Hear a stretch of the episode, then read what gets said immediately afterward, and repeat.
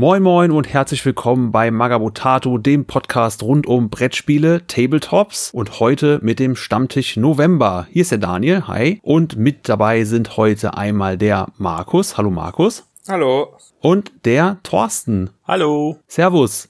Und das war's auch schon. Heute eine kleine Runde und wir haben auch eben festgestellt, beziehungsweise Thorsten ist aufgefallen, dass wir sind die, die Neuredaktion, die jungen Redakteure sind heute am Start. Alle anderen waren leider mehr oder weniger verhindert. Whatever. Jetzt sind wir in dieser kleinen Runde hier zusammen und wie immer die obligatorischen Fragen. Habt ihr euch was zu trinken, zu basteln, zu malen rausgesucht? Ich fange mal an mit Markus wieder. Markus, was gibt's Leckeres? Bei mir gibt's heute nur einen marokkanischen Minztee, hm. weil es ist ja noch unter, wir nehmen es ja unter der Woche auf. Da trinke ich jetzt nicht so den, den Alkohol. Also ich trinke ja sowieso generell eher selten Alkohol und wenn dann am, Wochen, am Wochenende mal ein bisschen was.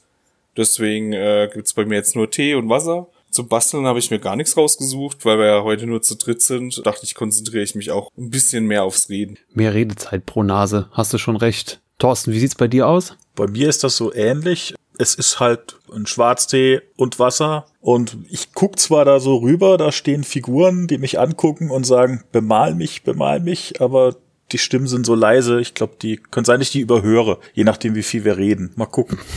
Für Malmi ist auch nicht schlecht. Ich habe hier Kisten stehen, die sagen, pack mich aus, pack mich aus. Aber das gibt wieder fiese Geräusche. Ja, ich, ich reihe mich mal ein in die äh, illustre Runde der Warmgetränke. Ich trinke einen Kaffee noch. Wir haben noch nicht, noch nicht so spät und den werde ich wohl noch verkraften. Ansonsten gibt's Wasser und ich äh, habe aber tatsächlich so ein Biergetränk, äh, was aus Belgien, so ein Triple Bornem heißt das. neun Prozent für später. Für später. Falls die Stimmung kippt, dann reißt das wieder alles ins Lot. Ich bastle und mal wie immer nix.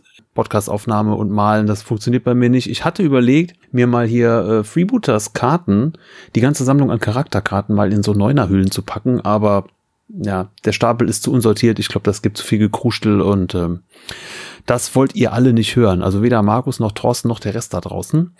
Ja, dann sind die wir doch alle gewappnet. Ist eher, warum willst du die in, in in, willst du den Ordner packen oder was willst du damit machen?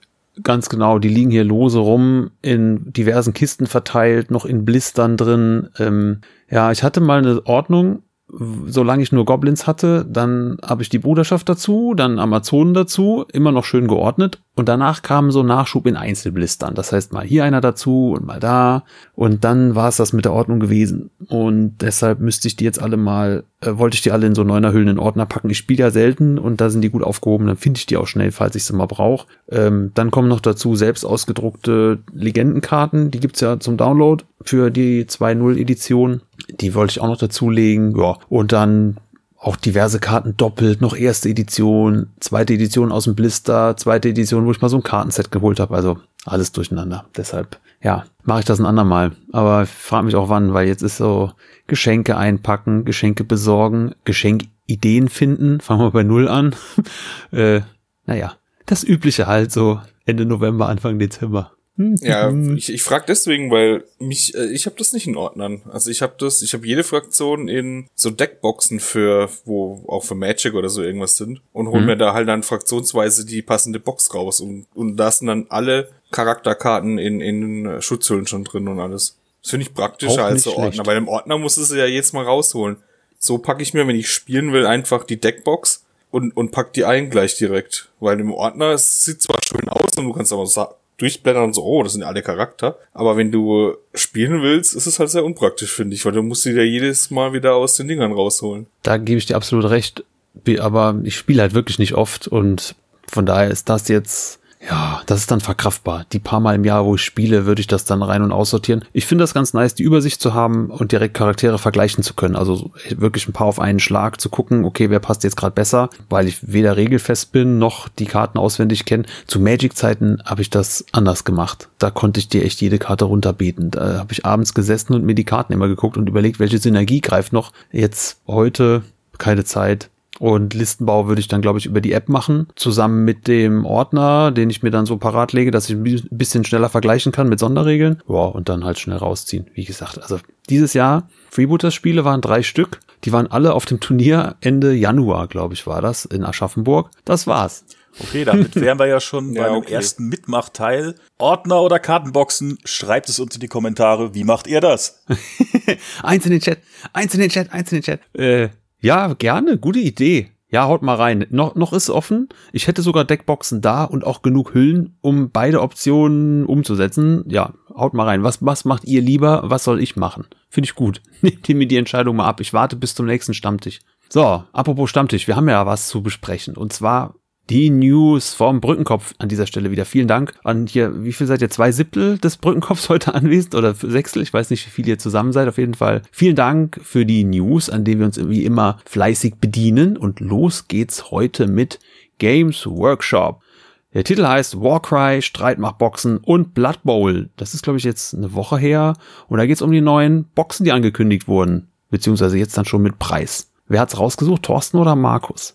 Ja, das habe ich, glaube ich, ich rausgesucht. Ja, das ist das, das, das halt vom Samstag jetzt die Neuheiten. Ähm, das ist die mhm. neue Walkright Box, die schon im gleichen, also diesem gleichen Thema ist wie die letzte Box, die rauskam, in so so Fantasy-Sumpf mit so Bäumen, die total abstrakt sind und so. Und mit zwei äh, neue, neuen Banden dazu. Das sind einmal die Echsenmenschen und so, so ein Sonnenclan oder was das, glaube ich, ist. Das ist wie gesagt die neue, das ist halt die neue Grundbox. Also, nee, also Grundbox ist es nicht, das ist ein Zwei-Spieler-Starter, so muss man sagen, weil Grundbox war, glaube ich, die letzte. Hier sind nämlich nur Karten drin und keine, hier ist das Regelwerk nicht dabei. In der letzten Box weiß ich gar nicht, ob da Regel, ob das Regelwerk dabei war, aber hier ist es ähnlich wie bei Kill Team. Bei Kill Team ist es ja auch so, dass wenn, wenn die eine neue Season oder so in die, also sie nennen es, glaube ich, weiß gar nicht, ob sie Season nennen oder so, aber da kommen auf jeden Fall immer eine Box am Anfang raus, wo auch die, äh, wo auch die Regeln mit dabei sind und alles, was man zum Spielen braucht. Hm. Und die weiteren Boxen, die im ähnlichen Themen, Thema sind, die haben dann nur zwei Banden Gelände und ein kleines Heftchen für die äh, Banden, die da drin sind. Und halt Spielkarten für die Banden. Mehr ist da nicht drin und so sieht es hier auch, glaube ich, aus, ja. Ist das gut oder schlecht, dass da keine Regeln drin sind? Ich meine, viele haben es ja dann schon auch zu Hause. Andererseits, ja, für den Preis könnte man auch Regeln mit reinlegen, wenn man zu zweit starten will. Hm. Ja, also die, die Box, genau. Also die Box ist eigentlich dafür gedacht, dass zumindest einer schon mal irgendeine Grundbox hat im Regel. Mhm. Eigentlich ist sie dafür da, wenn du die Fraktion halt irgendwie cool findest. Also wie es beim, ist wie gesagt, wie bei Kill Team, bei Kill Team war das, ist es jetzt auch so, dass die, die aktuellste Box auch keine Regeln mehr drin hat, weil in der vorherigen Box war wieder eine Box mit Regeln drin. Und das soll ja nur die Erweiterung sein. Das sind ja auch dieses Gangsystem, was da jetzt drin war, nur erweitert, dass du quasi jetzt nochmal das noch weiterspielen kannst. Hm. Ich glaube ich glaube sowieso, die viele kaufen das auch wegen Gelände, oder? Die Warcry und äh, Killteam Boxen. Und das ist ja auch echt stark, gefällt mir auch meistens sehr gut. Für den Preis, da kann man jetzt wieder streiten, aber, aber so vom Design her gefällt mir das echt gut. Und wenn du dann zu zweit mal eingestiegen bist und dann mit einem Kumpel dann vielleicht weitermachen willst und dann äh, jeder holt sich wieder eine Bande raus und dann erweitert man so sein Gelände, ist das eigentlich eine ganz coole Idee, ne? Ja, genau. Also, also ich habe jetzt auch die Killteam-Boxen nicht, weil ich es. Also ich spiele zwar Killteam, aber ich habe jetzt, ich fand dieses Gangsystem, was da jetzt da dabei war, fand ich generell interessant. Also, weil das, das kann man ja nicht nur für 40k einsetzen, sondern auch für andere Sachen. Und so ist es auch hier mit Warcry. Also klar, das ist jetzt ein ziemlich abstrakter Sumpf und die Bäume und sowas, aber die kannst du auch in jedes andere Fantasy-Setting mit reinpacken. Da brauchst du jetzt kein Warcry oder so. Also als Fan von den alten Echsenmenschen von Warhammer Fantasy würde ich mir sie fast auch schon wegen der Skinkse holen. Ich mag Skinkse. Aber die sind irgendwie, sind das Chameleon-Skinks? Weil die sind irgendwie nicht blau. Und die haben. Ja, das sind Chameleon-Skins, ne? genau. Also, so wie, das, also das sollen Chameleon-Skins sein. Weil sie sehen zumindest aus wie das, äh, der eine Chameleon-Spieler bei Blood Bowl. Und also deswegen gehe ich davon aus, dass es Chameleon-Skins sind, ja. Ja, auch mit Blasrohr und die Augen, das passt, glaube ich, ne? Früher waren das doch immer die mit Blasrohr. Ja, Blasrohr hatten die alle, aber ja, stimmt, die Augen, die haben diese, diese mehrschichtigen Augen oder wie auch immer man das jetzt nennen will. Ja, aber das wäre zum mhm. Beispiel jetzt für mich auch noch ein Grund, die Box mal zu holen. Also das finde ich jetzt interessant. aber da habe ich ja noch keine Regeln. Das ist jetzt ein bisschen der mhm. Nachteil, ne? Also auf der einen Seite hast du da quasi alles drin, um sofort loszuspielen, wenn du weißt, wie es gespielt wird. Und das ist das Einzige, was nicht drin ist. Müsste man sich jetzt separat dazu kaufen an der Stelle. Mhm. Das stimmt. Ähm, ich finde Warcry generell äh, spricht mich das sehr an, muss ich sagen. Die äh, Banden, die immer neu rauskommen, da zeigt GW noch, wie kreativ sie sind. Es sind nicht bei den Skins, die gab es nun mal schon. Die, sind, die Minis sind trotzdem toll, also das nicht falsch verstehen. Aber so in Sachen Innovation knallen sie da ja immer wieder ganz obskure Sachen raus, die auch nicht so ganz zur alten Welt oder zur neuen Welt passen, sondern eigenständige Banden sind, also wirklich mit neuen Designs und ähm, anderer Optik. Und da finde ich, da zeigt GW noch, wie sie wirklich kreativ sein können. Und Ja, das gefällt mir echt sehr gut. Keine Ahnung, wie das Spiel ist. Das Gelände sieht meistens gut aus. Wenn mich GW mit irgendwas kriegen könnte, aktuell dann wohl am ehesten noch mit Warcry. Ja, selber gespielt habe ich es auch noch nicht, aber ich habe es schon äh, in diversen äh, Videos gesehen und auch so vom Club ein paar Erfahrungen gehört und die waren eigentlich alle recht arg begeistert. Also soll sich wohl ganz gut spielen. Also ich, ich habe zwar die Regeln, aber ich habe sie noch nie durchgelesen, weil ich hatte die, ich hatte die erste Grundbox und die hatte ich tatsächlich nur deswegen gewollt, weil das Gelände geil ist. Also das ist bis jetzt immer noch das coolste Gelände gewesen und da wollte ich habe auch die Banden glaube ich gar nicht mehr oder ich weiß gar nicht kann sein dass ich sie her, her verschenkt habe oder in, in irgendein anderes Projekt reingebaut habe aber auf jeden Fall habe ich mhm. äh, damit nie Warcry gespielt aber ich wollte halt das Gelände weil das Gelände war schon damals in der ersten Box richtig richtig gut und auch für ganz für andere Fantasy Settings echt äh, ideal also daher ja aber was du sagst finde ich auch also ich finde die Warcry also am Anfang war es ja so dass die äh, dass Games Workshop äh, Kartenpacks verkauft hat für, für die Age of Sigma mhm. Damit man da Einheiten, dass man da eine Bande für Warcry mit seiner bestehenden Armee erstellen kann. Das fand ich, da habe ich mir zwar auch für meine Stormcast Eternals das Kartenpack geholt. Die Kartenpacks gibt's mittlerweile nicht mehr, schon lang nicht mehr. Mhm. Mhm. Die waren auch vergleichbar echt günstig, war dann auch multilingual, also waren, ich glaube, sieben oder acht Sprachen drin. Aber ich fand das dann irgendwie langweilig, weil ich fand, das hat zwar, ja, das war da, es hat ja die Möglichkeit gegeben, da jetzt deine Bande einzusetzen, aber so wie du es schon gesagt hast, dass da jetzt eigentlich neu, immer wieder neue Banden kommen, die, die mit dem eigentlichen Age of Sigma nicht mehr so viel, also nicht mehr so viel zu tun, aber ja, jetzt die Skins, die können jetzt mit den Echsenmenschen, klar, die sehen jetzt noch am ehesten so aus, aber diese anderen, diese, diese Chaos-Banden, die haben schon ihren eigenen Style und das finde ich viel besser, also deswegen würde ich meine Stormcast Eternals gar nicht spielen wollen. Also selbst wenn ich es jetzt könnte, weil ich ja die Karten dazu mhm. hat, hab, würde ich eher doch eine Bande anfangen, wo extra nur für Warcry rauskam. Ja, es sind ja auch noch mehr Banden in dieser News drin, nicht nur die zwei aus der, äh, nee, wie heißt das, Grundbox, Startbox, whatever, Streitmachtbox, nee.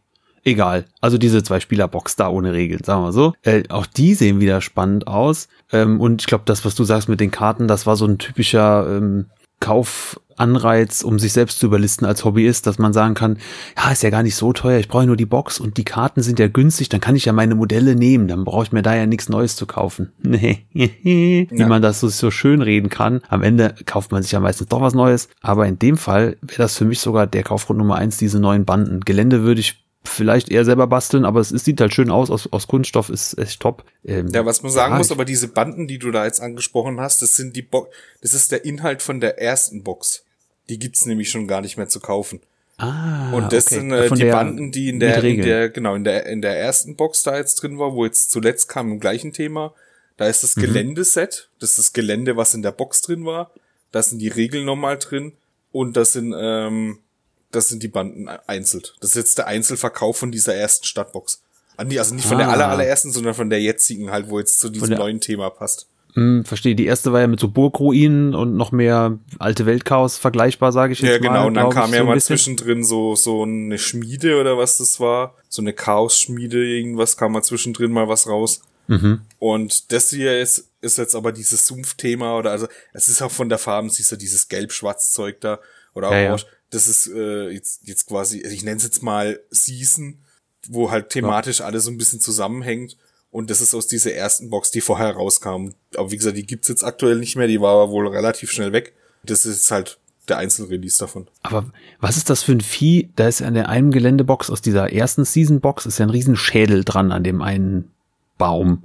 Was soll das denn mal gewesen sein? Das ist ja weiwei. Also so groß habe ich auch noch kein GW-Modell gesehen, wo der passen könnte. Ja, das, meine? das also entweder das, das weiß ich auch nicht, weil selbst die Mammuts sind nicht so riesig, die haben einen wesentlich kleineren Schädel, also ja, ne? Deswegen. Drachen, ja. Drachenmammut. Ja, keine Ahnung. Ein Riesenviech. Vielleicht kommt ja irgendwann mal ein, Teil, ein, ein, ein Viech, wo so riesig ist und von Forge World oder sowas mit ganz viel Geld ja. kaufen kannst oder so. Ähm, vielleicht ist es ja ein Tiersache und versteckt da und keiner hat's gemerkt. Reingesneakt. Was man hier halt wieder dann sieht, ist, ich drück's jetzt mal höflich aus, wie viel Ersparnis in diesen Boxen drin ist.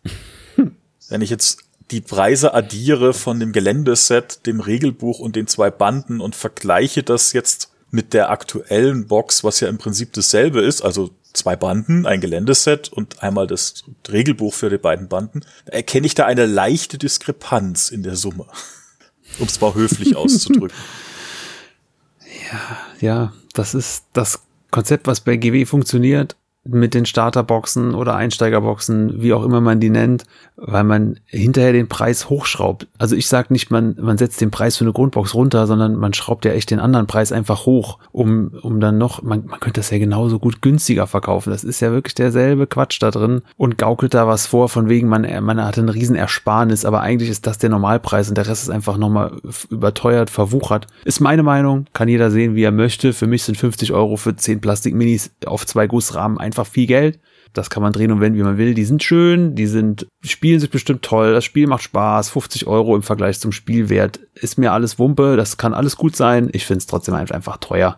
Ja, aber schön sind sie trotzdem. Ja, was soll ich sagen? Also GW kriegt mich so schnell nicht, aber wenn, dann vielleicht mit Warcry. Wenn sie es nicht schon mit Blood Bowl immer mal wieder packen, dieses Mal aber nicht, denn auch das war jetzt hier in der News drin, eine neue Box Dungeon Bowl, die da heißt, jetzt muss ich selber draufklicken, weil die Namen werden immer absurder. Oh ne, der ist einfach Deathmatch. Dungeon Bowl Deathmatch. Zwei neue Teams, neue Dungeon Tiles und ein paar neue Sonderregeln. Da ich die alte Edition von letztem Jahr, die erste Box neu, was heißt erste, die Neuauflage aus 2021 immer noch verpackt hier im Regal stehen habe äh, und einfach nicht dazu komme, das weiter zu bearbeiten, äh, lasse ich die jetzt mal aus. Äh, ich weiß nicht, ihr beide, Blood Bowl, wie sieht's aus? Dungeon Bowl, wäre das was? Ja, also Dungeon Bowl habe ich ja letztes Jahr absichtlich an mir vorbeigehen lassen, weil es sah im ersten Moment in der Ankündigung war ich voll hyped. Als es dann aber rauskam, war ich irgendwie, weiß nicht, hat mich das überhaupt nicht mehr gepackt. Da fand ich hm. das irgendwie witzlos. Also mag vielleicht auch sein, dass äh, Blitzbowl daran schuld ist, weil ich Blitzbowl halt total geil finde und dann also einfach gar kein anderes Spiel mehr in dem ganzen Setting brauche. Aber Dungeon Bowl ist an mir vorbeigegangen und dadurch geht ja auch diese Box an mir vorbei, weil wenn ich kein Dungeon Bowl hab, kann ich auch dieses Deathmatch nicht benutzen. Weil das steht zwar vorne ja. nicht drauf, doch steht Gaming Supplement aber hinten steht halt auch noch fett drauf, dass man diese Box nur dann spielen kann, wenn man halt auch diese andere Grundbox hat. Und damit mhm. ist es für mich halt komplett raus. Also, selbst wenn das jetzt hier ein neues Spielkonzept noch mit reinbringt, bringt mir das nix, weil ich halt das andere nicht hab. Ja, so ist das leider, ne? Ist bei mir ähnlich. Wir haben damals letztes Jahr, als die andere Box rauskam, noch relativ regelmäßig normales Blood Bowl gespielt und dann war ich halt drin und dann denkt man vielleicht eins weiter und überlegt, ah, man könnte das Spiel ein bisschen variieren, weil ich, äh, weil es dann spannender wird, was auch immer. Aber du hast recht, einmal Blitzbowl ist einfach für den älteren Herrn im Hobby viel praktischer und praktikabler da draußen, weil es einfach sich viel schneller spielt und man nicht die ganzen Regeln merken muss. Ist für mich keine Ausrede, weil Blood Bowl ist so das, wo ich am meisten Regeln noch Intos habe im Langzeitgedächtnis, das von früher.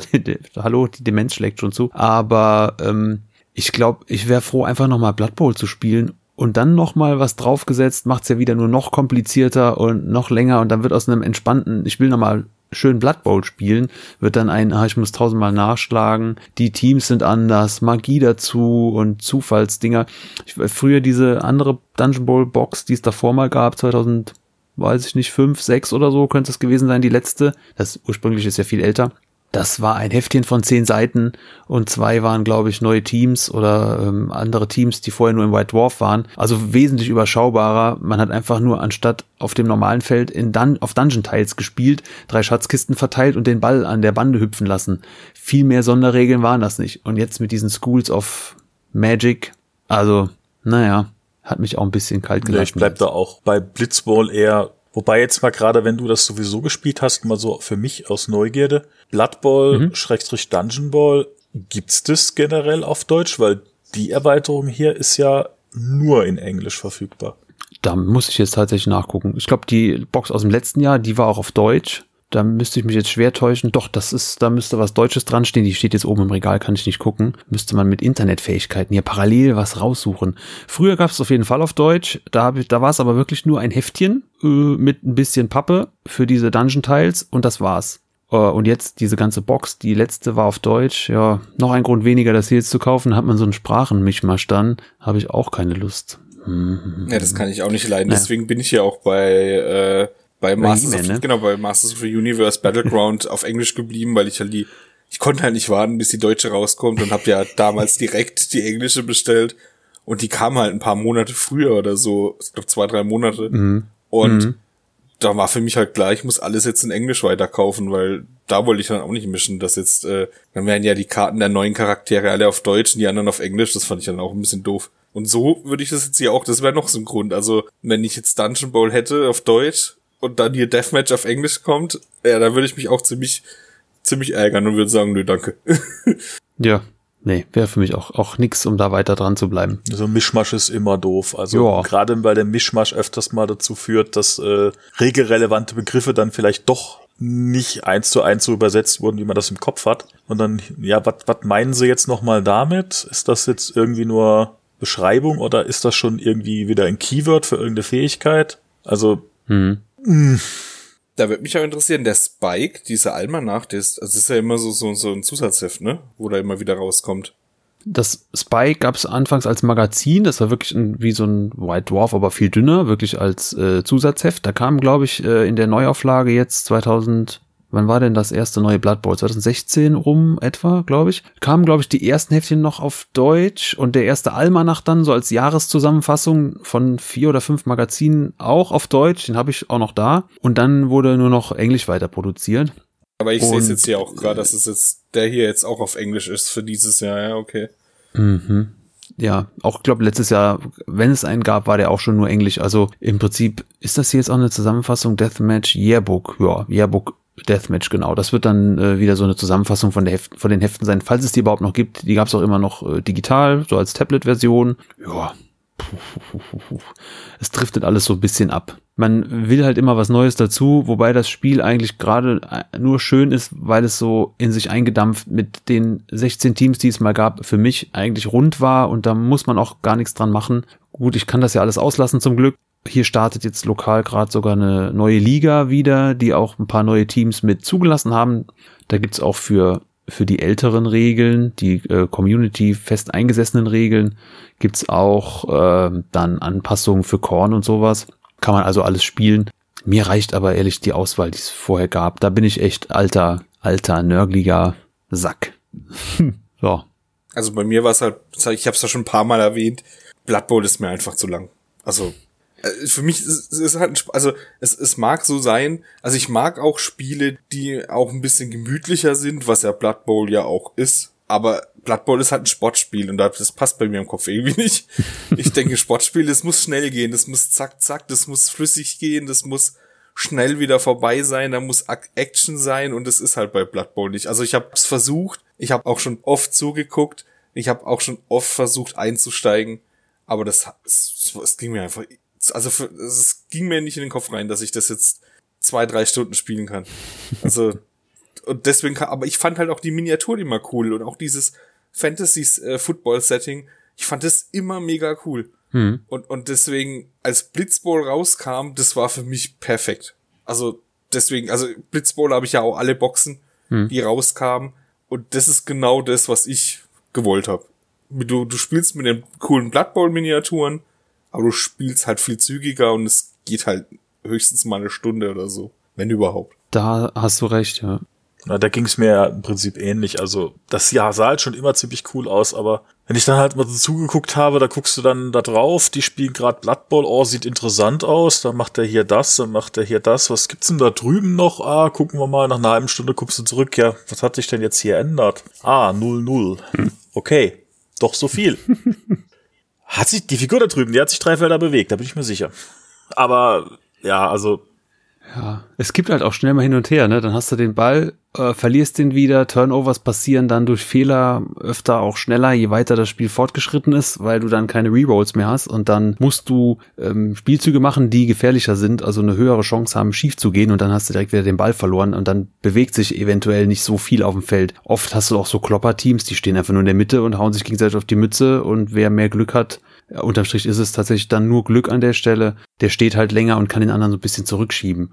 Ja, Blood Bowl ist halt auch viel äh, du musst deine Optionen halt überlegen. Was ist jetzt am, was ist wichtig? Was ist am wahrscheinlichsten, dass es funktioniert? Und dann der Reihe nach abklappern und gucken, was, was klappt und äh, eventuell deinen Plan umstellen. Und ja, bei jedem Spielzug bisschen neu überlegen, muss ich meine Taktik anpassen oder nicht. Aber ja, ihr habt recht, man muss überlegen, gerade wenn ich drankomme, ist nicht einfach so, ah geil, jetzt renne ich einfach durch, zack, und Touchdown, sondern okay, wenn ich das machen will, dann muss aber erst der dahin und den brauche ich zur Unterstützung da und dann fange ich am besten hier links an und setze dann zwei Blocks in Reihe. Also es ist, schon, man muss schon überlegen. Wie bei allen Spielen ist es aber auch, je öfter ich das spiele, desto schneller äh, geht das dann auch. Und tja, Blitzbowl ist da deutlich flotter unterwegs und macht mir auch echt riesen Spaß. Da hat GW einen tollen Schritt gemacht, was sie sich bei Blood Bowl nicht getraut haben, das äh, umzuwerfen. Ich glaube, da gab es einfach auch zu viele eingefleischte Fans und aktive Leute, die das weiter betreiben und die wurden ja auch wohl mit involviert in die Weiterentwicklung. Die sehr seichte Weiterentwicklung 2016 wurde ja fast eins zu eins übernommen, das Community-Regelwerk,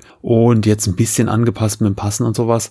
Aber mit Blitzball haben sie dann das Spiel gemacht, was dann viele auch wollten, nämlich was Schnelleres. Und kommt, glaube ich, echt ganz gut an, sonst wären es keine drei Seasons, die immer relativ schnell ausverkauft sind, habe ich so den Eindruck. Ja, das, das habe ich auch den Eindruck. Aber es kommen ja auch, äh, wenn die neue Season kam, kamen ja die alten dann auch immer irgendwie. Ein Reprint gab es dann trotzdem oder sie haben es wieder aus dem Lager geholt. Da weiß ich halt ja. auch nicht, wie das, weil es wird ja nicht bei Games Workshop direkt verkauft, sondern nur bei Thalia oder, oder GameStop oder sowas. Oder ich glaube bei Müller mal teilweise. Deswegen weiß ich jetzt nicht, ob die das einfach nur nach einer Zeit aus dem Regal rausnehmen. Oder ob es da dann wirklich, wenn sie eine neue produzieren, nochmal ein Reprint gebracht haben. Von den alten dann, meinst du? Ja, ja, also die, die Season, als die Season 2 kam, konnte man die 1 wieder kaufen. Mhm. Also ja, deswegen. Steht auch im Regal. Beim 3 war es, glaube ich, auch so. Mhm. Also ich weiß jetzt auch nicht, ob jetzt noch mal was kommt, weil sie, sie haben, glaube ich, die, die dritte Season nicht mehr Season 3 genannt, sondern Ultimative. Die äh, ultimative Ultimate, Edition. Genau. Deswegen, ob da jetzt noch mal überhaupt was kommt, äh, muss auch nicht. Also weil mir, mir würde es auch reichen, wenn sie einfach Kartenpacks bringen, wo dann die Teams noch drin sind, die zukünftig noch kommen. Also es gibt ja schon zwei Teams, die nicht mehr drin sind. Die Amazon sind nicht mehr drin. Mhm. Und ich glaube auch diese Nordmänner nicht, ja, die dann vorher kamen. Nobility die sind auch nicht können, drin. Oder warte, ist Nobility drin? Nee, doch. Nobility ist drin. Ist drin, ne? Die Nobeln sind drin. Also es sind, also sind bis auf die Amazonen und die, äh, die Nordmänner. Ja. Was ja die letzten zwei Teams waren, die sind nicht drin. Der Rest ist drin. Früher haben sie es ja mal so gemacht, dass in einem White Dwarf dann, so, das war damals die Dunkelelfen, wo dann danach kam, mhm. Ja, dass genau. die noch drin als Karten drin als waren. Das haben sie jetzt aber bei der Season 2 nicht gemacht. Deswegen, also ich fände cool, wenn sie einfach nochmal ein Kartenpack rausbringen und, und das dabei belassen, weil jetzt nochmal eine Season 4, ich nochmal was dran ändern, also ich finde, das braucht man nicht. Ja, vor allem haben sie auch wieder zurückgerudert, manche Kleinigkeiten von der zweiten auf die dritte, also das, dieses Ligasystem raus, das hat, kann man ja aus der zweiten trotzdem übernehmen. Ein paar andere Sachen mh, hm, leicht angepasst. Ähm, die Bälle ja. haben sie rausgenommen in der, in der in der Ultimate, da gibt's nicht mehr diese verschiedenen Bälle. Hm. Den traue ich ein ja, bisschen nach, die fand ich sehr cool, die, die Bälle. Ja, aber die kannst du ja aus diesen zwei mit reinnehmen. Das sagt ja keiner, wenn wir jetzt spielen, dass wir da nicht die Ballregeln mit reinnehmen könnten. Also das äh, ja, ja grundsätzlich richtig, aber hm. es äh, sind halt nur die Bälle drin für die Teams, die halt auch in Season 2 schon da waren. Ich meine, das sind immer noch sehr viele, aber es kamen halt auch in der Ultimate, glaube ich, noch vier oder sechs Teams dazu. Ich weiß es auswendig gerade nicht. Ich glaube, es sind sechs Teams. Die Nobeln, die Nobeln, die Schwarzorks, Schwarzorks. die Nekromanten. Korn? Ja, ich, ich meine, das sind die Korn, was? Korn meine ich noch, ne? Ja, genau, Korn. Ich meine, ich habe mal nachgeguckt, es waren sechs Teams, die mhm. noch dazu kamen. Snotlinge, glaube ich, auch noch. Snotlings. Ah ja, genau, Snotlinge ja. und die, die, die Oger. Oger. Mhm. Ja, mit vereinten Kräften kriegen wir das auch noch zusammen. ja, genau. Die könnten jetzt mehr oder weniger immer wieder so Zweierboxen nachschieben zum gleichen Preis. Von jedem Team ein Gussrahmen rein, also Amazonen und Nordmänner und dann ein paar Karten dazu und ähm, man wird es wahrscheinlich trotzdem kaufen. Ne? Also günstig ist es ja trotzdem. Ich glaube aber gerade so als Erweiterung, ähm, ob das dann zu dem Konzept mit dem Vertrieb passt, dass man es in Buchladen stellt oder in Spieleladen und einfach sagt, hier nimm, weil dann musst du es wieder erklären, nee, du brauchst aber erst diese Grundbox, dann musst du die auch vorrätig haben. Ähm, und das war ja jetzt nicht der Fall bei den anderen Editionen. Du konntest ja einfach das nehmen, was da stand und eigenständig spielen. Du brauchst ja keine Erweiterung, kein nix. Kannst du holen, wenn du möchtest, aber erstmal ist alles drin zum Spielen. Ja, das stimmt auch wieder, ja. Und ja, ja, ich denke, also für einen Laden bringt's nix, aber vielleicht halt für die, dass es dann doch halt intern mal wieder verkaufen das einfach, oder dass man es downloadet oder irgendwie nochmal an so ein Kartenpack kommt. sondern Made-to-Order-Wochenende. So, wir machen jetzt Made-to-Order-Karten oder so. So wie Ja. sie es für die alte Zinn-Modelle machen, gemacht haben und machen. Mit so könnten sie es ja auch mit den Karten machen. Das wäre eigentlich ganz cool. Ich glaube nicht, dass sie es machen, weil was Games, äh, was ihre Spiele angeht, ist Games Workshop, ich glaube, das, das ist denen eigentlich voll egal. Ähm, Vor allem, aber wenn sie vielleicht nichts haben wir ja Glück, können damit. Ja, genau. Und wenn sie kein Geld damit machen, dann ist es denen sowieso egal. Hm. ähm, aber vielleicht hat ja der James Workshop oder wie der heißt oder wie er sich dann nennt, äh, vielleicht bringt er uns ja doch noch mal irgendwann ein Geschenk und, und man kriegt diese Zusatzkarten noch irgendwann im White Dwarf damit mit dazu oder sowas. White Dwarf wäre noch eine Idee, ja. Apropos Geschenke, da ja Weihnachten vor der Tür steht, haben wir auch wieder ganz viele dicke, fette, wunderschöne Bundles in dieser News drin. So- Sogenannte Streitmachtsboxen, wie sie jetzt heißen. Mit AOS hat's angefangen, die sind jetzt alle schon da. Mal gucken, wie lange die letzten Endes dann verfügbar sein werden. Und für 40k sind, glaube ich, auch schon welche angekündigt. Ja, für, für Age of Sigma kam zuerst, die kam letzte Woche jetzt am Samstag, oder jetzt am Samstag. Äh, für 40k, für 40k kommen jetzt am Samstag dazu.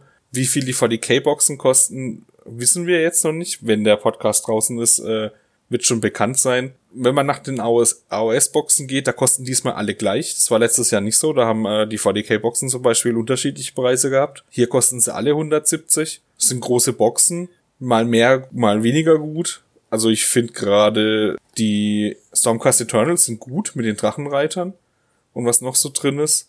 Bei den anderen bin ich leider nicht so tie- tief im AOS drin, dass ich sagen kann, ob die gut zusammengestellt sind. Was noch interessant aussehen, sind die Töchter des, des Kane. Die sehen auch cool aus. Ja. Also für mich ist da keine Box drin, weil ich kein Age of Sigma, also ich habe zwar Age of Sigma und ich spiel's aber nicht. Ich werde mal irgendwann One-Page-Rules Age of Fantasy ausprobieren, aber da habe ich ja schon eine Riesenarmee. Da brauche ich jetzt nicht nochmal so eine Box.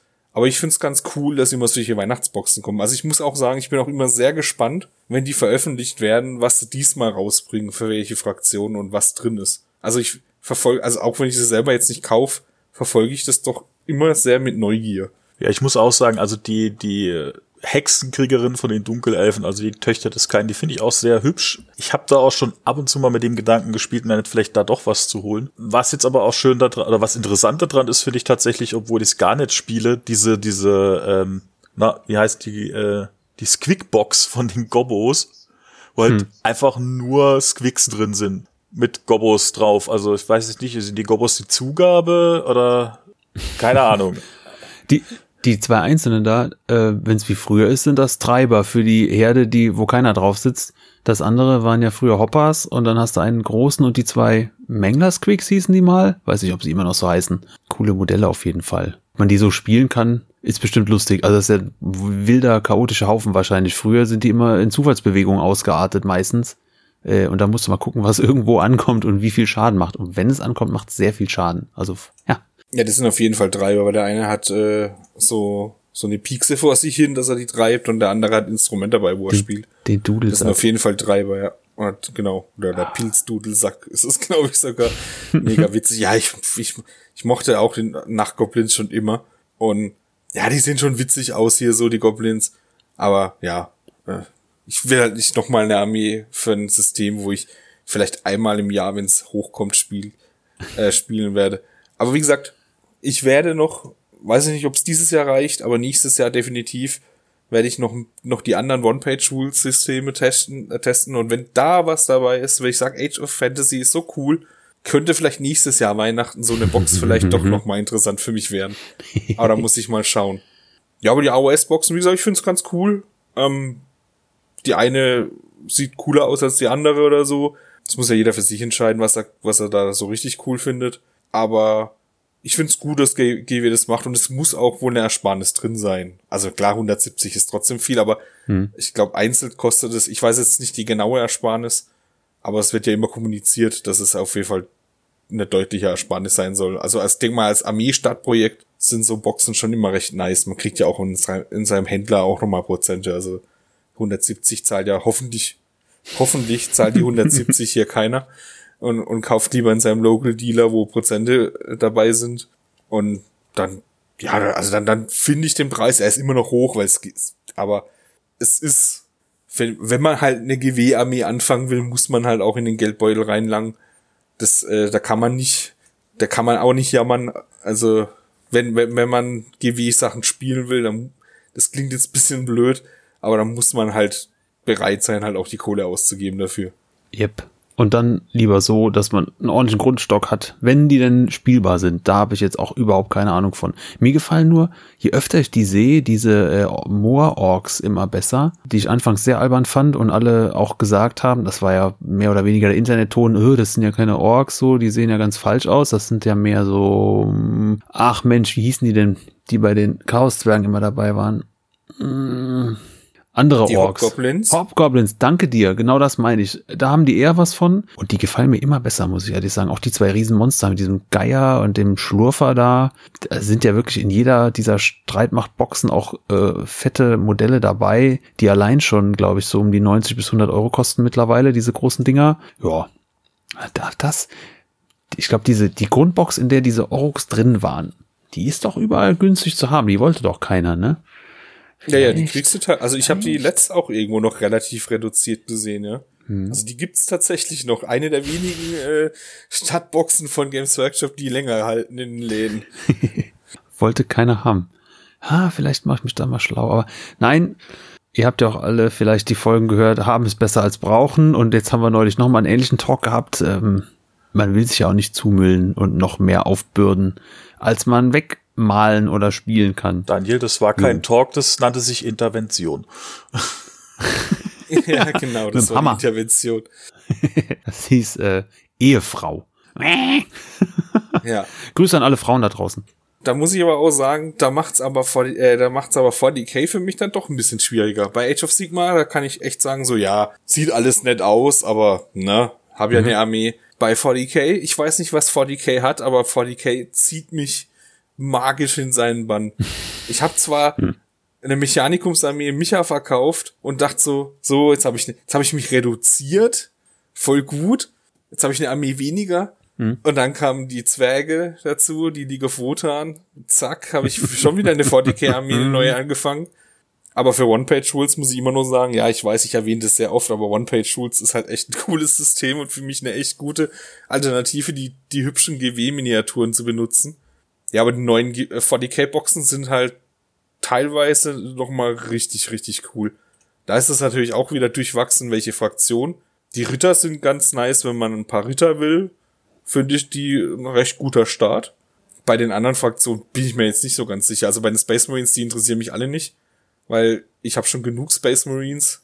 Also gerade auch äh, Primaris habe ich sehr viele und da brauche ich die Boxen nicht. Also ich find's cool, dass es so Imperial Fists und äh, was sind die anderen? Ich weiß gar nicht. Äh, Raven Guard, genau, Raven Guard. Dass es so thematisch diese, die Boxen da auch nochmal gepackt haben. Aber für mich sind die recht uninteressant. Was ich dann eher interessant finde tatsächlich ist, ist die Death Guard, weil da ja auch Motarion drin ist und die Thousand Suns. Mhm. Da ist ja, äh, hilf mir, der Magnus, Magnus, der rote, sorry. Ja, Magnus mit drin. und Magnus allein kostet ja auch schon über 100 Euro, glaube ich oder, oder fast 100 Euro. Ich bin mir jetzt nicht ganz sicher. Ich glaube über 100, oder? Über 100. 100. Äh, tatsächlich ist es auch so mit der Grund, warum ich die besonders im Auge habe. Magnus selber fehlt mir noch. Gut, Rubrik Marines, wer, wer hat nicht schon ganz viele davon? Aber hey, äh, was ist besser als Rubrik Marines? Noch mehr Rubrik Marines. Wir wären zwar Terminatoren lieber gewesen, da könnte ich noch eine Box brauchen oder so, aber Magnus ist halt schon, ah, Ne? Ähm, diese Hexer, wo da, da drin sind, ist es diese das Dreierbox? Ist die, das ist die Dreierbox, ja. Das heißt wieder äh, drei Hexer und äh, ein Riesensack voll Bits, mit denen man alles Mögliche noch machen kann. Zum Beispiel irgendwelche Hexer von irgendwelchen Rubrik-Marine-Trupps äh, individualisieren. Das geht wunderbar. Deswegen. Ja, also da kannst du der noch ein bisschen rumbasteln. Also würde ich jetzt noch eine Armee haben wollen, was ich nicht will. 40k ist jetzt wirklich für mich vorbei. äh, ich habe so viele Armeen, also bevor die nicht angemalt sind, hoffe ich, dass ich mir keine neue hole. Aber wenn, hätte ich mir dann wahrscheinlich auch eher so, so 1000 Sun oder so eine Death Guard Box gekauft. Ihr seht mich schweigen. Es ist, es geht komplett an mir leider vorbei, weil das mich, ist 40k hat mich noch nie so getriggert. Klar sieht das alles schön aus, aber da kann ich auch nichts mehr zu sagen. Außer, dass mich wundert, warum die, äh, warte, diese gelben Leute, Imperial Fists Box und die Box von Raven Guard so anders aussehen als die anderen Battle Force Boxen. Gibt es da einen Grund für oder ist das einfach, weiß man äh, nicht. Space ne? Marines meistverkaufte Artikel wahrscheinlich von, G äh, von Games Workshop. Nee, keine Ahnung. Okay. Ich denke, weil es halt beides Primaris sind und die halt dann ein bisschen individualisiert darstellen wollten, denke ich mal. Ach so, sonst wäre das. jetzt vorstellen. Sonst wäre das Boxart vorne drauf sehr ähnlich, weil äh, du hast halt Marines und Marines vorne drauf. Ja, genau. Okay. Also es sind mhm. tatsächlich auch unterschiedliche Primaris drin. Ich glaube, mhm. bei der bei der Raven Guard sind eher die Reaver drin und, und, und also die leichteren, schnelleren. Und bei den Imperial Fists sind eher so die, die, die schwereren Einheiten drin. Aber ich denke, das ist der Grund, weil das halt theoretisch, weil das sind alles sind ja Fraktionsboxen. Hm. Und das sind jetzt von der gleichen Fraktion zwei Boxen. Vielleicht wollten sie das da so ein bisschen auskoppeln, dann weiß auch nicht. Dass es ein bisschen Versteh. anders aussieht, dass es cooler aussieht, dass man die so kaufen will, jawohl. Mich hat's gepackt. Finde ich, die sehen echt viel besser aus als die anderen Boxen, oder? Wenn ich die Modelle sehen will, gucke ich auf die Rückseite, aber diese Boxart vorne, stark. Ja, wobei jetzt zum das können sie halt doch. Zumindest bei den Imperial Fists äh, in der Beschreibung steht noch drin, dass da halt auch die Upgrades Sprues gleich mit dabei sind, also die paar Bits und die die gestalteten Schulterpanzer dann auch da, da wieder drin sind. Also, aber ich nehme an, bei der Raven Guard wird's genauso sein. Vielleicht auch deswegen, man weiß es nicht.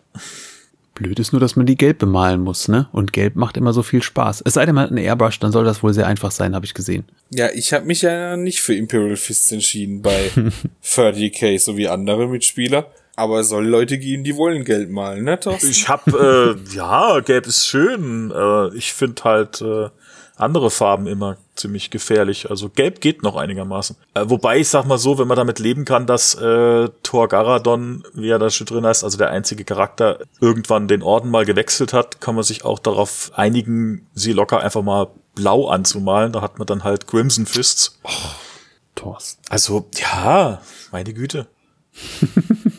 Betriebsausflug, keine Ahnung. Heißt, du würdest auch Sigismund anders anmalen, oder was? Der ist einfach, der ist schwarz. Ach, hat er von, von, von, auch bei den Imperial Fists Ja, deswegen schwarz? sind ja die Black Templars äh, schwarz. Das war ja sein, seine Heraldik. Ah, okay. so tief bin ich bei, bei dem tatsächlich nicht so drin im, im, in der Lore. Aber okay. Ja, dann, äh, dann habe ich da nichts gesagt.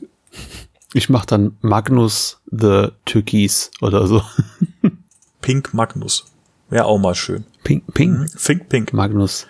Magnus ja, aber ich finde es echt faszinierend, dass das 40k und so oder generell Games Workshop da echt an dir so vorbei gegangen ist. Außer halt Blood Bowl jetzt.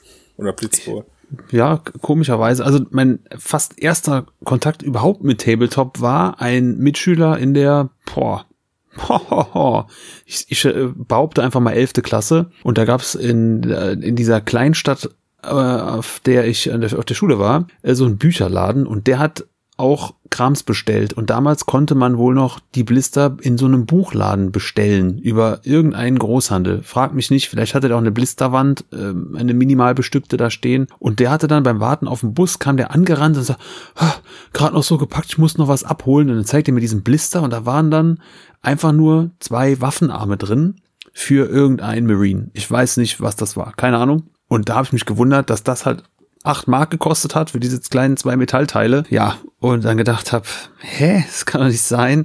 Ähm, kurze Zeit später habe hab ich dann bei ihm mal Battletech gespielt. Das ist halt echt ewig her und das war ein sehr langer Abend. Und in der Runde haben wir auch mit, mit Pen and Paper so ein bisschen angefangen.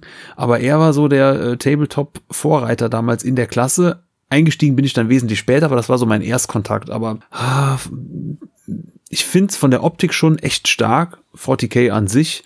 Ähm, ich hatte auf dem Amiga irgendein altes Spiel. Jetzt frage mich nicht, ob das Space Hulk war oder ich glaube, es gab noch ein anderes ähm, zu Space Quest, also nicht Star Quest, wie es auf Deutsch hieß. Ich glaube, auf Englisch hieß es dann Space Quest, Space also das, das Hero Quest im 40k. Space Crusade, so. Und ähm, eins davon gab es, glaube ich, auch als Amiga-Spiel. Ich fand das schon echt immer gut, aber äh, ja, als ich dann Tabletop angefangen habe, war dann klar, es geht nur entweder Fantasy oder 40k, für mehr reicht das Geld nicht und habe mich dann mit meinem Bruder auf Fantasy eingeschossen, weil er mit 40k überhaupt nichts anfangen konnte, warum auch immer. Also ich kann es echt nicht erklären, weil, ach mein Hallo, äh, Terminator, äh, Roboter, äh, Aliens, große Männer in dicken Rüstungen und, und die alles umballern, also das ist ja so für den männlichen Jugendlichen äh, Weißdeut weißen Westdeutschen der Traum schlechthin. Duke Nukem, was wir alles so hatten damals in der Jugend, das ist ja wie gemacht für, für kleine Kinder, sag ich mal, äh, 12 plus. Nur war das bei mir, glaube ich, echt so eine Geldfrage zuerst und später mh, hm, kam das so auf, äh, dass Leute über die Regeln gewettert haben bei 40k tatsächlich. Also die, die bei uns aktiv gespielt haben, waren dann einmal tatsächlich auch die, die immer über Regeln diskutiert haben und angefangen haben, auf dem Spieltisch zu streiten. Das waren die 40k-Spieler. Will jetzt hier keinen verallgemeinern, aber so habe ich sie kennengelernt hier lokal. Und das andere war dann, dass mit der, da weiß ich jetzt auch die Edition nicht, sechste, siebte, was auch immer, äh, immer mehr aufkam mit diesem Zusatzbuch zum Zusatzbuch und noch ein Kartenset und am Ende ähm, konnte keiner mehr die Regeln aktuell halten. Das hat mich dann abgeschreckt. Also als ich dann vielleicht mal ein bisschen Interesse hatte und Zeit und Geld, dann war ich raus, weil mir das Spiel nicht gefallen hatte von dem, was ich gesehen habe. Ja. ja, okay. Nee, also ich bin auch nicht mit 40k gestartet, ich bin mit Fantasy gestartet, weil Hochelfen fand ich schon immer durch Bücher und so, fand ich so mhm. Elfen und so edlen, edlen Rüstungen und Herr der Ringe war bestimmt auch ein, äh, ziemlich viel schuld daran, dass ich mit Fantasy angefangen habe. Ich habe auch erst später gemerkt, dass es äh, Herr der Ringe gibt. Sonst hätte ich vielleicht tatsächlich mit Herr der Ringe angefangen. Das habe ich aber nicht. Ich habe mit Fantasy angefangen und aber auch, ich habe am Anfang nicht gespielt. Ich habe mit 16, habe ich mit Kumpels, die haben mir das gezeigt, so, hey, guck mal da, Fantasy-Figuren. Wow, cool, weil ich vorher schon ja aus dem Modellbau kam also ich habe Revell-Figuren, äh, Modelle habe ich, seit ich ein kleines Kind bin und einen Kleber halten konnte, habe ich äh, Revell-Modelle gebaut. Und dann fand ich das auch cool. Oh, mit Sekunden kann man auch mit äh, mit Sekundenkleber oder mit Plastik, mit einem guten Revell-Plastikkleber mm. kann ich auch mm. Plastik-Miniaturen kleben. Der riecht und die so dann gut. an genau und dann anmalen. und das haben wir gemacht. Wir saßen da beim Kumpel im Hobbyraum. Der hat so einen kleinen, so einen ehemaligen Hühnerstall in der Scheune oben drin, äh, zu seinem Hobbyraum deklariert und hat ihn umgebaut ein bisschen so. Und da saßen wir dann immer drin und haben unsere Figuren angemalt, haben auch die Armeebücher gehabt teilweise, dann haben wir ein bisschen reingeguckt, aber gespielt haben wir das halt nie. Wir haben halt wirklich nur gebaut und gemalt. Und irgendwann hat, hat sich das ein bisschen verloren. Und dann habe ich, glaube, ich weiß gar nicht, wann, wann das war, habe ich dann irgendwann mal durch, durch durchs Weggehen abends in der Grufti-Disco ähm, habe hab ich mich äh, mit so ein paar Leuten getroffen, äh, habe ich ein paar Leute kennengelernt und einer davon hat auch Tabletop gespielt. Oder der hat's gespielt. Und dann hat er davon erzählt, was er so macht in seiner Freizeit. Und ich so, hey, so Figuren habe ich auch. Aber, äh, aber ich habe da noch nie mitgespielt. Und dann hat er gemeint, oh, dann hol doch die, dann, dann, dann hol doch mal die Figuren. Dann habe ich, äh, dann habe ich einen Kumpel angerufen und ich so, hey, hast du eigentlich die Figuren noch? Weil, wie gesagt, das war ein paar Jahre, ich habe mit dem zwar auch Kontakt noch gehabt, aber wir haben das Hobby nicht mehr gemacht. Und da hat er dann gesagt, ja, die stehen hier noch rum, kannst du abholen. Dann habe ich meine Hochelfen abgeholt. Dann habe ich mit dem, äh, ähm, mit dem Grossi übrigens, ja, Grüße daraus. Das ist mein Mentor quasi, der hat mich wirklich ins Hobby reingebracht, deswegen äh, kann auch mal kurz erwähnen.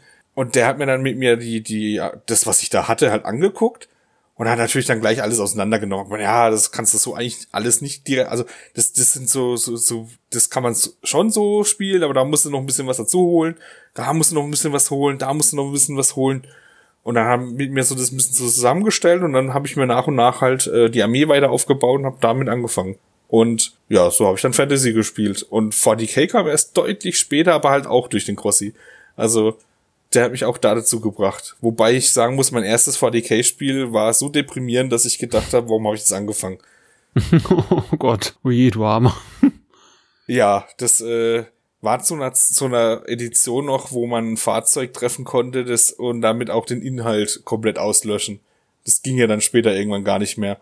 Und da ging das noch und da hat er mir in der zweiten Runde, glaube ich, mit seinem imperialen Panzer meinen Land Raider Crusader mit Nahkampfterminatoren zerlegt und das war, glaube ich, ein Großteil meiner Punkte oder so das war ziemlich bitter, ja. mein, mein, mein Werdegang ist fast genauso wie bei dir, muss ich ehrlich sagen. Auch mit den Revell-Modellen. Nur war bei mir dann eine größere Pause. Dieses Ereignis von eben, klar. Aber dann hat es noch gedauert bis zum Anfang Studium und ich wollte dann auch einfach noch mal was bauen. So ein, so ein Bausatz halt, so ein Modellbausatz. Und habe dann geguckt, also Panzer, Schiff, hatte ich dann auch keine Lust und hatte dann noch so im Hinterkopf, da gibt's doch auch diesen Fantasy-Kram, den kann man ja auch so kleben. Und dann war mein Weihnachtsgeschenk an mich selbst 2001, 2, 3, irgendwas um den Dreh, eine Box Chaoskrieger, eine Box mit ähm, Farben, so eine äh, GW-Anfänger-Farbbox, da waren noch fünf Bretonen drin, also aus der fünften Edition, wobei die sechste Edition da schon draußen war. Hab das dann Weihnachten gebaut und bemalt und mit den Bretonen angefangen und ganz akribisch und dann hat mein Bruder das gesehen, der fand das dann auch gut und fand dann auch diese Chaoskrieger gut und dann haben wir halt nochmal geschaut und uns dann die sechste Edition Fantasy Grundbox mit Imperium und Orks geteilt ja.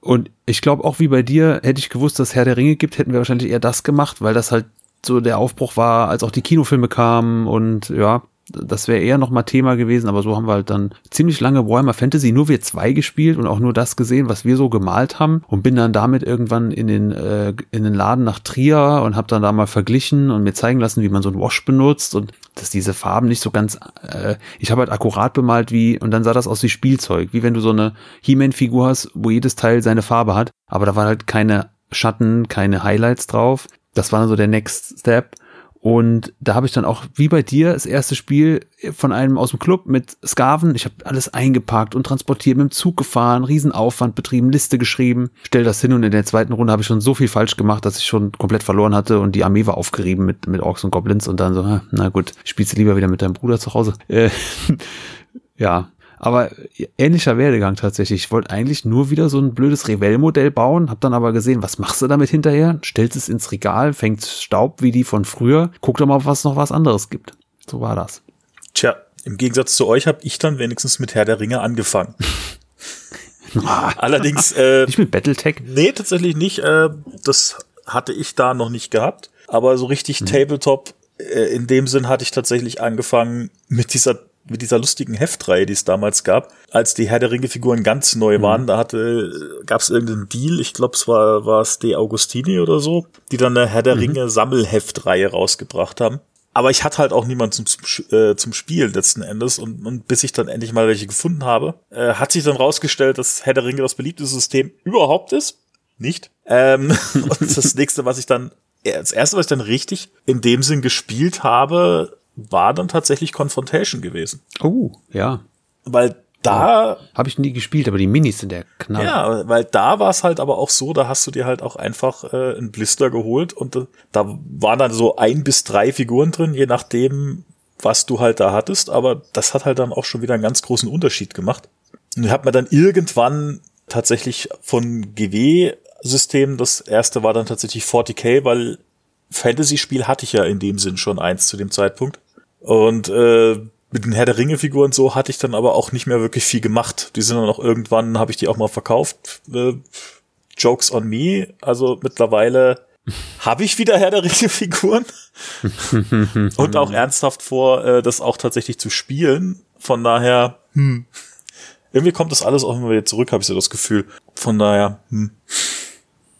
Ja, äh, ich höre auch von Herr der Ringe eigentlich nur Gutes über die Regeln. Früher hieß es immer so, ja, hm, mehr so ein Kindersystem. So war es auf jeden Fall verschrien bei uns, da wo ich Warhammer Fantasy dann auch gespielt hatte, so im Club ein bisschen. Ich hatte ja, wie gesagt, nie viel gespielt, aber so, das war das, was ich mitbekommen habe. Aber heute höre ich halt, wie schön intuitiv das ist und es geht schnell und es ist leicht zu lernen, aber schwer zu meistern. So der Klassiker, den man dann so rausfallen lässt. Und es ist natürlich Herr der Ringe. Ich meine, hallo? Ja, genau, das, so sahen wir das auch, als diese Boxen da jetzt dieses Jahr rauskamen wieder, diese kleinen Armeeboxen, nenne ich es jetzt mal, für, glaube vier Fraktionen. Da haben wir Thorsten und ich dann auch zugeschlagen und haben uns dann, ich habe mir Isengard geholt und du, du hast Rohan, Thorsten, ja. ne? Für Rohan! Ja, genau. Mhm. Genau, und dann haben wir uns da jetzt auch ein bisschen mehr mit befasst. Wir haben es noch nicht gespielt, aber wir haben die Boxen hier und gehen das nächstes Jahr auf jeden Fall wahrscheinlich im ersten Quartal irgendwann an da die Armee mal aufzubauen und Probe zu spielen. Wir wurden auch schon aufgeklärt, dass die Boxen, die wir da gekauft haben, so nicht komplett normal spielen. Also es gibt mittlerweile Regeln, dass man sie genau so spielen kann. Die haben sie, das hat GW direkt mitgeliefert. Mhm. Ja, aber ähm, in den eigentlichen Spielverlauf kann man die so nicht spielen, weil man, es ist ja bei Herr der Ringe so, dass man äh, Helden braucht, die dann ihre Einheiten mitbringen. Und in der Box sind einfach zu wenig äh, Helden drin. Mhm. Also bei Isengard ist zum Beispiel nur der Saruman drin, der Einheiten freischaltet. Der Klima Schlangenzunge, der ist, ist ein Held, aber der hat, äh, der schaltet keine Einheiten frei. Und so habe ich mir dann mhm. halt ähm, eBay und so noch, und bei GW sogar direkt, weil ich ja diesen Voucher hatte von Warhammer Plus, habe ich äh, mir noch ein paar Charaktermodelle nachbestellt. Und jetzt kann ich alles, was da drin ist, quasi auch mhm. regulär spielen. Aber das war auch schon mal interessant, das wusste ich nicht. Das hat mir dann auch einer von der Redaktion von, vom Brückenkopf, der der Bob, der ist da ziemlich tief drin. Der hat uns das gleich mal um die Ohren gehauen, dass, ja, wenn er das macht, dann äh, bla bla bla und so. Und das fand ich gut. Sonst hätten wir da wahrscheinlich uns gleich geärgert, wenn wir anfangen wollen zu spielen und gemerkt haben, die Regeln geben das gar nicht so mhm. her. Also man hätte mit sicher, wie gesagt, es gibt Regeln, dass man Box gegen Box spielt, aber ich meine, man möchte ja dann doch immer ein bisschen mehr. Und Charaktermodelle kaufen ist, glaube ich, kein. Also sie kosten erstens mal gar nicht ganz so krass viel. Also gerade den, den einen, den man im Film sieht, der den, äh, den Boromir erschießt mit dem Pfeilenbogen, der ist, äh, der, den habe ich für fünf Euro bei Ebay, weil das Ding gab's auch bei den Heften damals, den Thorsten da angefangen hat und den gibt's für fünf Euro oder sowas bei Ebay. Und das war günstig als Zinnmodell. Hm. Ja, klingt gut. Haben vielleicht auch viele über, weil die Helden halt, äh, äh, ja, Infanteriemodelle setzt du 20 ein, den Held eben nur einmal und dann hast du ihn vielleicht doppelt und ein zweites Mal kannst du nicht gebrauchen. Ja, genau. Und, und es gibt halt ja auch mittlerweile die Helden beritten und zu Fuß, weil es gibt da regeltechnisch hat es eine Relevanz. Also es kann ja sein, dass das Pferd von unter dir weggeschossen wird oder sowas. Hm. Dann kannst du ihn auch zu Fuß darstellen. So irgendwie gibt's da eine Regel. Aber ich finde, man hört viel Gutes. Ich ärgere mich immer noch, ja, drum, dass ich meine Waldelfenarmee da, meine Waldelbenarmee verkauft habe. Hatte ich nämlich dann zwischendrin auch mal eine, hm. aber da hat's keiner gespielt und dann habe ich sie wieder hergegeben. Hätte ich sie behalten, ja, dann würde ich mich jetzt wahrscheinlich freuen über die über die ganze Armee und würde sagen, haha, ich habe eine Armee, ich kann schon anfangen. Das Kannst kann ich jetzt halt nicht. Ja. Aber das habe ich halt auch mit einigen Armeen gemacht. Mittlerweile mache ich das nicht mehr so krass. Also jetzt das letzte war jetzt das Mechanikum an Micha, aber ganze mhm. Armeen würde ich jetzt nicht mehr verkaufen, glaube ich, so in die Richtung. Also ich habe jetzt, also ich habe auch ja über, deswegen habe ich ja in dem Podcast ja auch gesagt, ich muss jetzt nicht unbedingt mitmachen, weil aktuell verkaufe ich nichts mehr. Aber ich mhm. habe halt mal früher viel verkauft. Und das bereue ich fast alles. Also nicht alles, aber vieles bereue ich. Meine Hochelfen bereue ich, meine Black Templar bereue ich und die Herr der Ringe Armee bereue ich, dass ich die verkauft habe. Ah. Ja, gerade wenn du jetzt wieder auch spielen möchtest, natürlich ärgerlich. Äh, Wäre aber ein schöner Gegenpart gewesen, ohne jetzt zu viel spoilern zu wollen, waren dann doch zwei von drei beteiligten Talk-Leuten ähm, froh, wenn sie Sachen verkauft haben und haben es auch hinterher nicht bereut. Also ähm, ja, oder was heißt nicht bereut? Ich sag mal, vielleicht hat man ab und zu so einen kleinen Schwelg an Wehmut, der aufkommt, aber äh, der ist auch schnell wieder weg und dann freut man sich, das mal gehabt zu haben, aber nicht so, dass man sich ärgert oder sagt, oh Mann, hätte ich den Kram doch behalten, jetzt muss ich von neu anfangen. Das nicht. Ja, also bei den Black Templern bereue ich es nur so ein bisschen, also eigentlich nicht ganz, das ist eher so ein Schwelg, so, oh, das war halt meine erste 40k-Armee. Ähm, mhm. Aber mittlerweile, aber bei den Hochelfen, da kannte ich halt Kings of War noch nicht. Und dann habe ich später Kings of War angefangen und, und da habe ich mich richtig geärgert.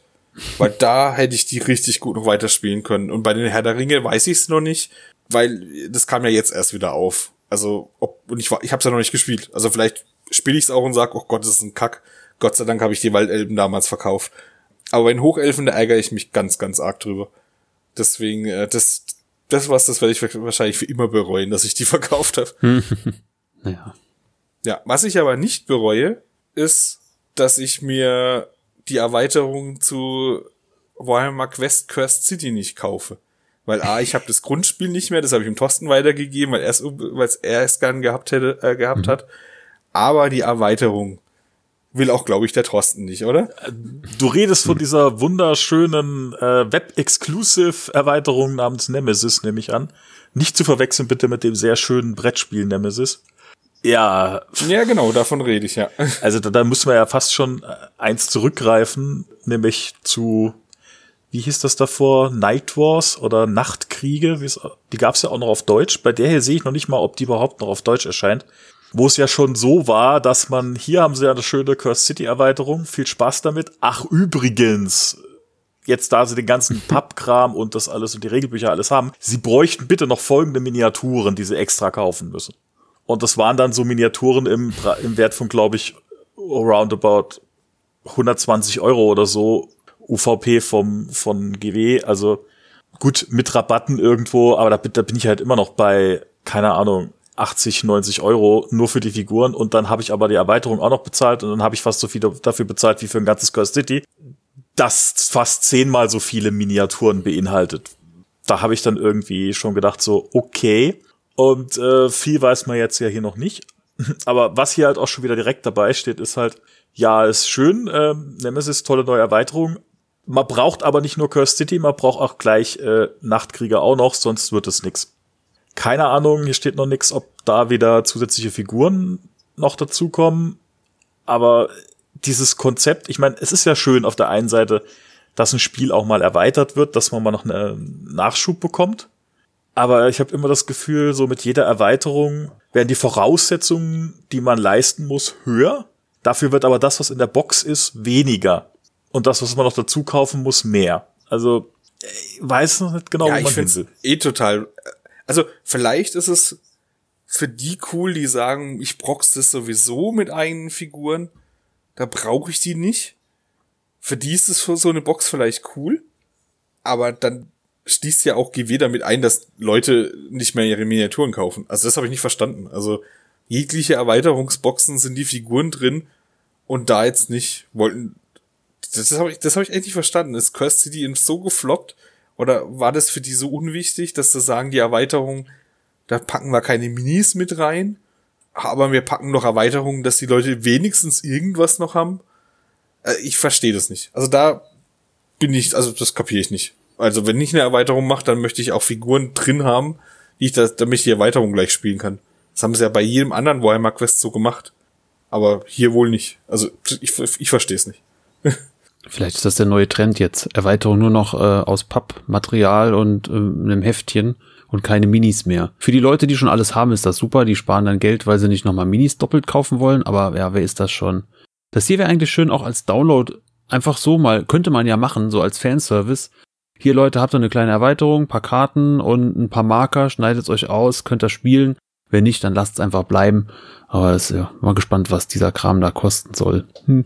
Ja, also ich, ich hätte es ja noch verstanden, auch bei der vorherigen Box, wenn Pub-Standys dabei wären. Also die Figuren als Mhm. Pub, als Pub-Standys, dann hätte ich es verstanden, dann hätte ich es okay gefunden. Du okay, du kannst entweder die, die, die Pappaufsteller her spielen oder du kaufst dir jetzt halt das echte Modell, wenn es schöner haben möchtest. Aber auch das war nicht dabei. Also, ja, weiß nicht. Mhm. Also, ist jetzt, äh, glaube ich, auch ein guter Abschluss für GW, dass äh, eine Box, äh, dass wir das Thema GW heute dann, glaube ich, auch abschließen, weil fehlende Standys machen eine andere Firma, macht es besser. Da gibt's Pub-Standys, nämlich Cataclysm, die für Battletech in den Grundboxen auch Pub-Standys drin haben. Und Battletech haben wir nämlich auch noch als News, das hat, glaube ich, der Thorsten rausgesucht. Ja, das hat der Thorsten rausgesucht. Das ist richtig. Und zwar ist es endlich soweit. Nachdem sie jetzt da schon mal ähm, Vorverkauf gab auf, uh, welche Messe war das? War das die GenCon? Ich weiß es nicht genau. Ist jetzt offiziell die Alpha Strike Grundbox released worden. Ist jetzt mittlerweile die vierte, naja, fast fünfte äh, Box, die Catalyst in, weiß ich nicht warum, die haben, ich habe das mal nachgelesen, die haben die Lizenz eigentlich schon deutlich länger, wenn ich das richtig gelesen habe. Mein Battletech ist ja auch schon, Daniel hat da vorhin berichtet, er hatte da schon Berührung und Kontakt, äh, als er noch zur Schule ging. Mhm. So ging's mir, ähnlich ging's mir auch. Von daher, äh, ich habe damals auch angefangen mit den, mit den ganzen Romanen und so.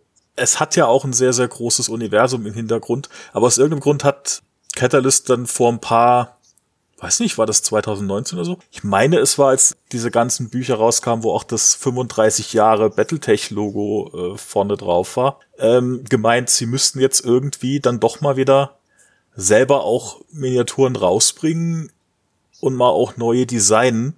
Und angefangen haben sie dann mit der Beginners Box. Die habe ich mir dann auch irgendwann mal geholt, weil das Ding hat, glaube ich, 15 Euro oder so gekostet. Da waren aber immerhin schon mal zwei Mechs drin. Also komplette fertige Miniaturen. Hm. Mhm. Eine, eine, eine Hexfeld-Karte konnte man gleich losspielen. Gut, es war nicht die vollständige, waren nur Quickstart-Regeln drin, aber, es waren halt auch, wie der Markus schon gesagt hat, also es waren insgesamt Pub-Standys drin, um dann halt letzten Endes, glaube ich, nochmal acht Mechs darzustellen, die, die, in der, die in der Box noch äh, nicht drin waren. Und nochmal zusätzliche kleine äh, Papp-Hexfelder, um die Karte noch ein bisschen zu variieren. Und das, was ich jetzt so gesehen habe, ich hatte schon ein paar von den alten Mechs, gab ja ab und zu immer mal wieder Versuche, neue Grundboxen rauszubringen, aber das waren jetzt so von den Plastikmechs, die direkt vom Lizenzgeber dabei waren, eigentlich die, die detailliertesten auch. Klar, es gibt dann bestimmt von, von Iron Wind Managers oder so Metallfiguren, die dann noch mal eine ganze Ecke toller sind, aber die hier sind schon, sag ich mal, ganz großes Tennis.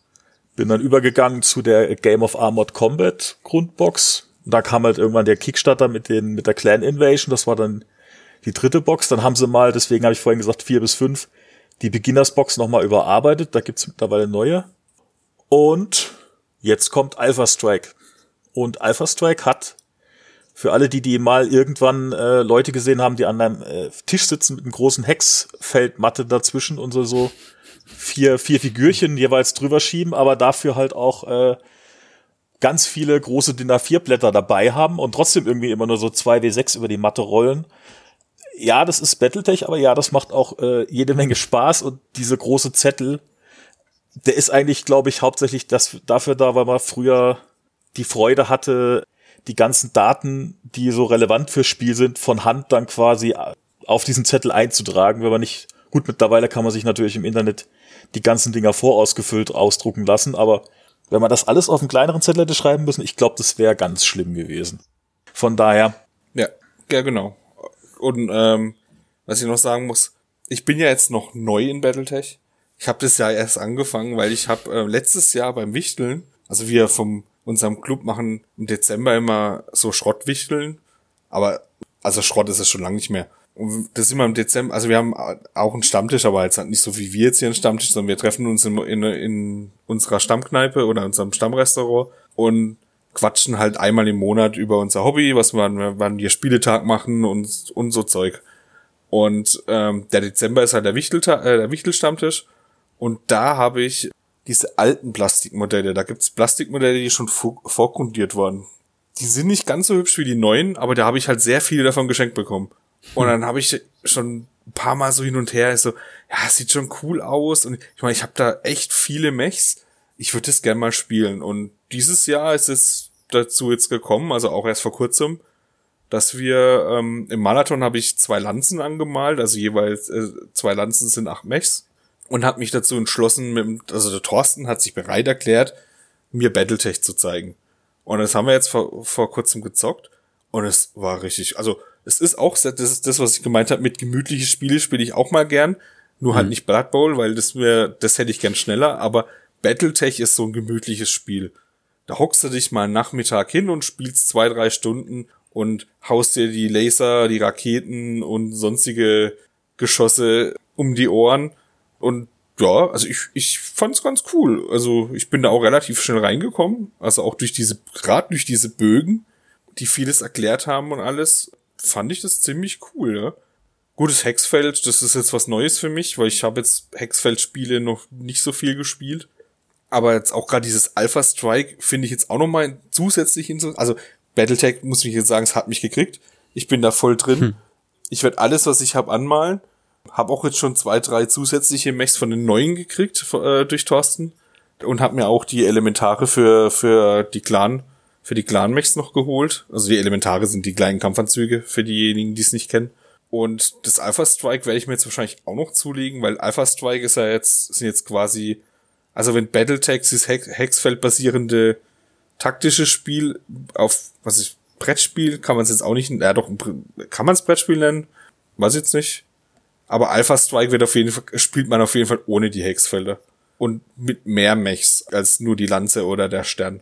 Das habe ich doch richtig so gesagt, Thorsten. Ja, oder? das liegt hauptsächlich daran, dass sie halt Alpha Strike oder es ist halt immer so, was, was man halt, was, was Battletech im Prinzip langsam macht, ist nicht, weil die Regeln so hyperkomplex sind. Man kann viel machen. Es ist halt einfach, dass im Prinzip lässt sich das alles runterbrechen, mal Würfel 2W6, aber es ist halt ziemlich detailliert. Man hat äh, verschiedene Trefferzonen. Es ist letzten Endes äh, für Spiel zu einem gewissen Punkt auch relevant, wo sitzt welche Waffe, wo kann man da getroffen werden, was geht kaputt, geht vielleicht auch irgendwann mal die Munition hoch, weil halt dummerweise genau da reingeschossen wird. Aber im Endeffekt, wenn man sich mal dran gewöhnt hat, ist es halt relativ viel Würfeln auf Tabellen. Teilweise hat man die relativ schnell auswendig gelernt, also und teilweise muss man die halt einfach auf seinem Bogen gucken. Es ist ungefähr so wie beim Rollenspielbogen. Man hat auch nicht auswendig sein ganzes Gelump, was man dabei hat bei seinem Charakter, alles auswendig im Kopf, aber auf dem, deswegen steht's ja auf dem Bogen.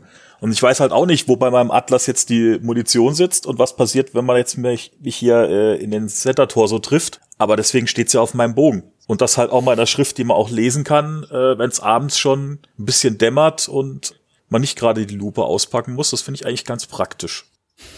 Aber äh, wie das halt alles so ist, die neue Zeit wird, alles wird immer schneller, alles wird schnelllebiger und äh, vielleicht haben die Leute auch keine Lust auf so A4-Seiten große Bögen zu schauen die ganze Zeit. Und Alpha Strike macht halt dann letzten Endes das. indem es zum einen mal sagt, okay, Hexfelder machen wir jetzt einfach mal optional, per Default lassen wir sie einfach mal weg. Ihr habt ja hier, könnt ja messen mit Zoll und so. Die Mechs stehen da trotzdem immer noch auf Hexbases, aber das ist ja egal. Und äh, diese, diese große A4-Seite, ja, wo die ganzen Waffen und die Waffenwerte und weiß der Guxel alles was stehen, das, das brechen wir jetzt runter auf so eine Pokerkarte und dampfen das dann halt gehörig ein. Dadurch geht halt ein bisschen das Wärmemanagement flöten. Es gibt's immer noch, aber jetzt nicht mehr so krass. Bei Battletech muss man ja dann schon ein bisschen auch taktisch überlegen, ja, kann ich jetzt überhaupt, welche Waffen kann ich abfeuern? Welche Waffen sind jetzt aufgrund der Reichweite sinnvoll? Und welche Waffen feuere ich jetzt ab? Und nur um dann hinterher festzustellen, dass mir gerade meinen Piloten Test würfeln muss, weil der, das Ding gerade so heiß läuft, dass er sich gerade die Gefahr läuft, von alleine abzuschalten. Und abgeschalteter Mech ist halt echt blöd. Weil da steht man halt erstmal eine Runde. Es ist eine Runde aussetzen. Eine Runde aussetzen ist immer blöd, egal bei welchem Spiel. Vor allem, wenn die anderen gerade dann eine Runde quasi alle Zeit haben, och, da hinten, der bewegt sich ja nicht, dann schießen wir doch mal da drauf. Kommt ja kein Echo zurück. Was sie jetzt hier noch gemacht haben, da man ja die Hexfeldmatten im Prinzip nicht mehr braucht, weil per Default, wie gesagt, benutzt es keine Hexfelder, haben sie jetzt zwar keine, keine Grundspielmatte mehr drin, aber sie haben äh, ordentlich Gelände mit reingepackt. Also da sind ein paar Pappgebäude drin, da sind äh, Bäumchen mit drin und alles Mögliche. Und auch, was man sagen muss, also verglichen mit den anderen Boxen sind hier auch deutlich mehr Modelle drin, weil da sind insgesamt acht Inners 4 Modelle drin und immerhin fünf Clan-Modelle.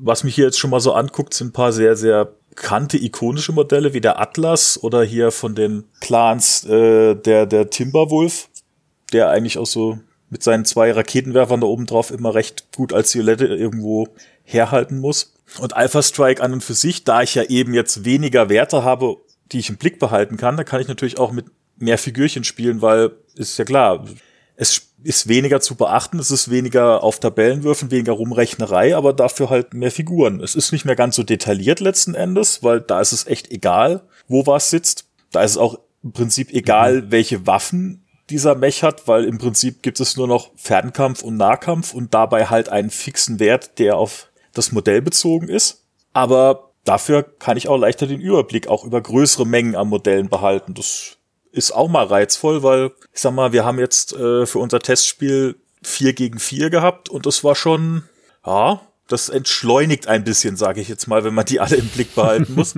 Aber ich würde auch sagen, viel mehr würde ich jetzt auch bei einer normalen Partie Battletech ist, ist schon ambitioniert, weil halt einfach irgendwann geht echt der Überblick führen. Und hier sehe ich auch so, dass man durchaus, gut, es sind halt äh, einmal fünf Clans gegen acht innere Sphäre, aber so vom Technologielevel kommt es auch schon grob hin dass das auch eine schon eine einigermaßen ausgeglichene Kiste werden könnte. Von daher kann man da mal loslegen.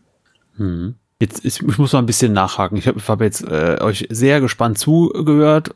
Das Schöne ist, ihr habt immer die Fragen beantwortet, die ich mir gerade so im Kopf überlegt habe, einfach durch Reden. Sehr schön. Einmal das mit den Hexfeldern. Ich gehe mal davon aus, dass man jetzt einfach aus, sagen wir, fünf Feldern fünf Zoll gemacht hat. Also dass man es mehr oder weniger einfach eins zu eins umrechnet. So ein Feld hat ja auch etwa ein Zoll behaupte ich jetzt einfach mal. Das, was mich jetzt noch wundert. Also früher waren diese großen A4-Sheets und du hast lauter kleine Trefferfelder, die du abkreuzt und quasi äh, und einzeln bestückst. Das heißt, du suchst dir aus, welche Waffe sitzt wo, wo setze ich den Tank hin oder wo platziere ich Munition. Du bist nicht frei, überall das hinzusetzen, aber du konntest immer so ein bisschen entscheiden, was setze ich wohin. Das fällt ja dann quasi jetzt weg, indem ich einfach eine fertige Karte habe, in der alles vordefiniert ist. Oder? Habe ich das richtig verstanden? Nee, das ganze Festlegen, dass irgendwas irgendwo sitzt, fällt bei Alpha Strike komplett weg.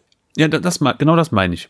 Und das, äh, dann kannst du auch quasi keine Einzelschäden mehr an, an Körperteilen von so einem Mac machen, sondern du machst einfach dem ganzen Modell Schaden und dann irgendwann ist es Genau, kaputt. es gibt immer noch kritische mhm. Treffer, das ist aber zusammengefasst auf, glaube ich, hier nur noch äh, drei Werte. Ich glaube, das eine ist Engine, Mobilität und noch irgendwas. Ähm, wenn du da halt mhm. zu viele kriegst, dann geht ja die Kiste auch hoch, selbst wenn der Mech an und für sich noch äh, funktionieren würde.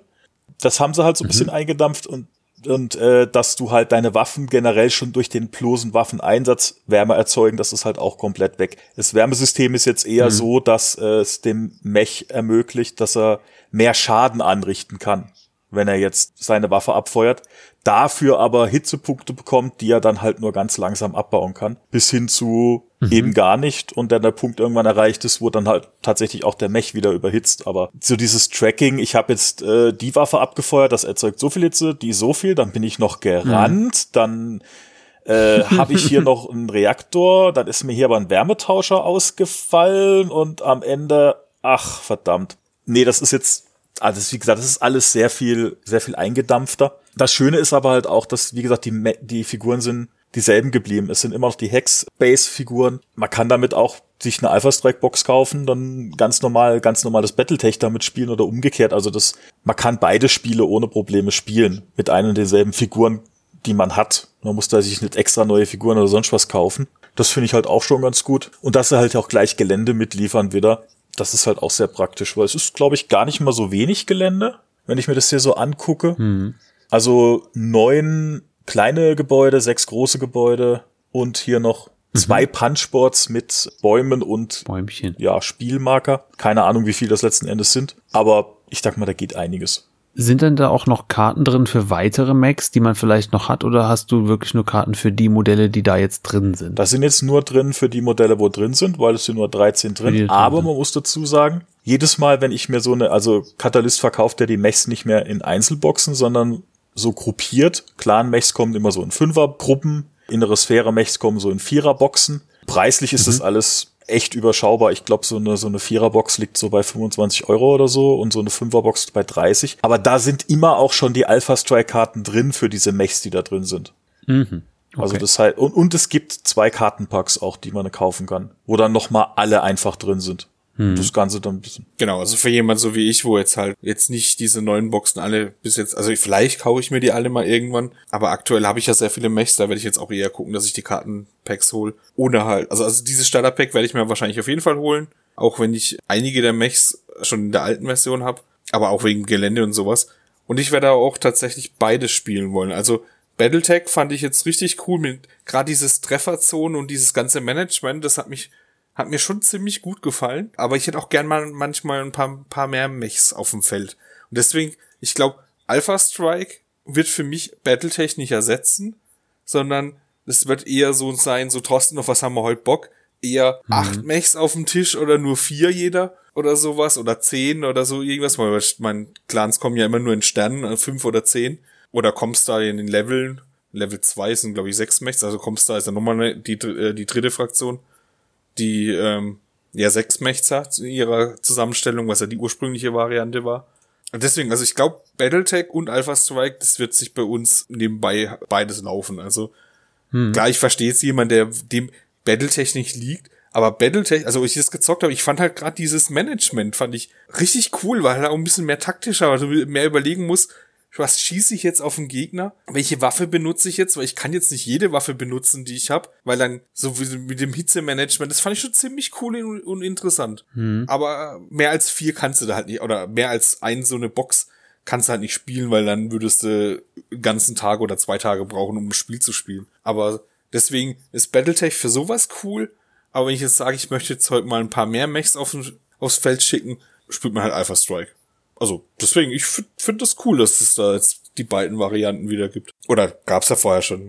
Ich finde auch dieses Mikromanagement echt faszinierend. Wie du sagst, man fühlt sich halt doch wie so ein Steuermann in dem Gerät, der gerade überlegen muss, okay, was geht denn jetzt überhaupt? Oder wie wäge ich jetzt ab, was ich wie am besten einsetze? Finde ich auch gut, ist aber sehr zeitintensiv und ja, aber auch entschleunigt. Wir haben das in der einen Runde, die ich in meinem Leben jemals gespielt habe, waren wir mindestens sechs Leute, ich glaube eher acht, und wir hatten dann jeder nur so einen oder oder zwei. Ich glaube sogar nur jeder hatte nur einen Mac und dann haben wir es so ähm, aufgeteilt, eine Hälfte gegen die andere Hälfte und nur einer konnte die Regeln so wirklich und dann ähm, kannst du dir vorstellen, dass das ein heilloses Durcheinander war. Aber ich hatte halt nur diesen einen Mac. So, was war's? Ich glaube ein Dai Daishi, gibt's sowas? Daishi? Ja, Daishi ist ein Clan-Mech, ja. Ja, das, dann hatte ich das. Und das ist schon witzig, da mit diesem äh, äh, Fältchen ab, abkreuzen. Und vorher muss man sich auch sehr, sehr lange und viel Gedanken machen, was packe ich wie, wohin, damit das dann mit den Punkten ausgeht und so. Also haben wir das damals auf jeden Fall gemacht von daher denke ich auch jedes Mal, wenn ich an Battletech denke, zuerst an Hexfelder, also klar, an, an Roboter in klein, aber dann das nächste ist Hexfelder und das andere ist diese A4-Blätter, die man ausfüllen muss. Wäre jetzt mal interessant, tatsächlich das andere am Feld zu sehen. Ich habe vor zwei Jahren, glaube ich, oder könnten auch drei sein, also auf der letzten Szenario in äh, Bad Kreuznach, die noch stattgefunden hat, da war auch ein Battletech-Tisch und einer aus unserer Gruppe, der dabei war, hat das früher auch gespielt und der hat sich dann dazugesetzt und den hast du dann nicht mehr gesehen. Den mussten wir nachher da da abholen. Der war aber auch direkt wieder tief drin und du hast auch gesehen, die Roboter haben sich in der Zeit kaum bewegt, in der wir dann da waren und drei Stunden was anderes gemacht haben und wir mussten ihn dann so wegeisen und er wusste auch genau, das ist der der Clan und ähm, war auf jeden Fall witzig, kann ich mir echt gut vorstellen, wie man sich da rein vertiefen kann. Durch dieses Mikromanagement. Doch, ja. Also für die Fans gibt's halt jetzt auch was, was sich schneller spielen lässt. Ist doch schön. Ja gut, man muss sagen, es gab's ja vorher schon. Also es ist jetzt halt diese Stadtbox, die jetzt neu rauskommt. Hm, Alpha Strike, okay. das Buch an sich gibt's ja schon länger. Aber jetzt kommt halt diese neue Stadtbox raus. Ja, ist für, für neue Spiele eigentlich tipptopp, oder? Ja, auf jeden Fall. Also, und deswegen werde ich mir es wahrscheinlich auch holen, auch gerade mit dem Gelände und sowas. Ja, ich habe, wie gesagt, ich habe ja noch die alten Mechs, die mal jetzt echt alle, also mich hat Battletech total. Ich habe die Romane jetzt schon hier vom die ersten drei, Thorsten hat mir die ersten drei ausgeliehen, der hat alle oder ziemlich viele hm. davon. Und da werde ich mich jetzt auch mit, also allein schon durch die Erzählungen, wie so ungefähr die Story ist, hat mich schon gepackt. Und dass ich jetzt sagen konnte, was der Daishi ist, das ist jetzt ein Zufall gewesen, weil es einer von hm. denen ist, wo ich halt auch hab. Aber das hat mich jetzt schon so, ja, weil wir halt dauernd, Thorsten hat mir das halt echt gut rübergebracht. Also muss ich echt sagen, das, das hat mich dann auch richtig angefixt und und auch das Testspiel war super. Alpha Strike werde ich dann auch, werden wir dann natürlich auch demnächst testen, wenn das dann, wenn dann die Box bei Thorsten ankommt. Ich werde natürlich noch ein bisschen warten, aber wir werden sie dann auch irgendwann holen, wahrscheinlich nach Weihnachten, wenn sie dann nicht vergriffen ist. Das ist halt auch immer so das Ding bei, bei Battletech, dass einige Boxen immer mal wieder weg sind, aber dann auch wieder nachkommen. Ja, also ich fand's cool. Man braucht nicht viel, ums zu spielen und man hat trotzdem sehr viel Spielzeit. Und die Programme im Internet erleichtern einem ja jetzt mittlerweile das Ausfüllen. Das wäre jetzt noch so ein Punkt, wo ich jetzt eher keinen Bock hätte, da so dauernd DIN A4-Zettel auszufüllen. Aber wenn man das mittlerweile im Internet ausdrucken kann, fertig ausgefüllt und mit dem Armeebilder, dann macht es ja einfach noch ein bisschen leichter. Und da kann man, denke ich mal, viel zocken. Ja, aber wie gesagt, mir hat es hm. sehr viel Spaß gemacht und Alpha Strike, denke ich, wird auch noch mal, wird es auch nicht abändern. Ich denke, das wird es auch noch mal vielleicht noch ein bisschen mehr anfeuern. Bin auch mal sehr gespannt hm. auf nächstes Jahr, weil sie haben ja schon Kickstarter angekündigt, den nächsten. Also die Alpha Strike ist ja jetzt rausgekommen, die Box komplett ohne Kickstarter. Und die nächste, nächste Kickstarter, den sie machen wollen, ist tatsächlich Mercenaries. Also es gibt, wenn man sich den Hintergrund anguckt, auch neben den fünf großen Häusern und dann später auch noch den Clans, ja auch relativ viele, gerade durch die Bücher und so weiter, bekannte äh, Söldnerregimenter, die halt, ja, ich glaube, die ersten drei Romane gehen auch rein nur über die Grey Death Legion, die so 3025 da,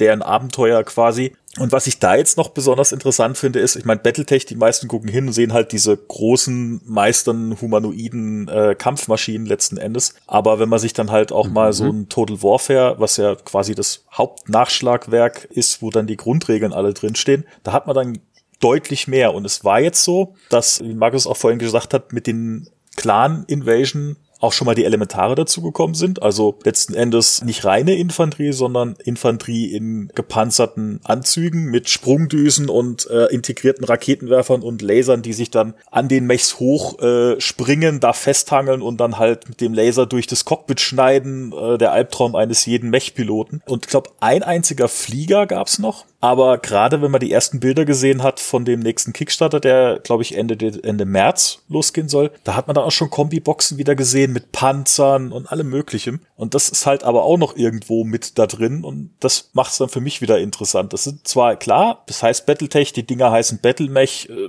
ja, man denkt schon, das sind so die Hauptakteure da, aber letzten Endes ist es auch interessant, immer mal wieder noch vielleicht mal so einen schnittigen Jagdflieger, der da drüber düst zu haben oder halt Elementare, die irgendwo um die nächste Ecke springen und einen anfallen. Also es ist schon sehr, sehr vielschichtig, was da so alles geht. Das macht es dann letzten Endes für mich auch noch mal ein bisschen aus, dass man eben nicht zwar ja primär Mechs, aber halt auch nicht nur Mechs hat. Ja, da schauen wir mal, was da noch so kommt. Ja, wie gesagt, Battletech. Jo. Für jeden, der Bock hat, guckt euch's an. Alpha Strike für diejenigen, die keine Riesenblätter haben wollen, vielleicht noch eine gute Alternative zum Spielen. Gutes Science-Fiction-Spiel.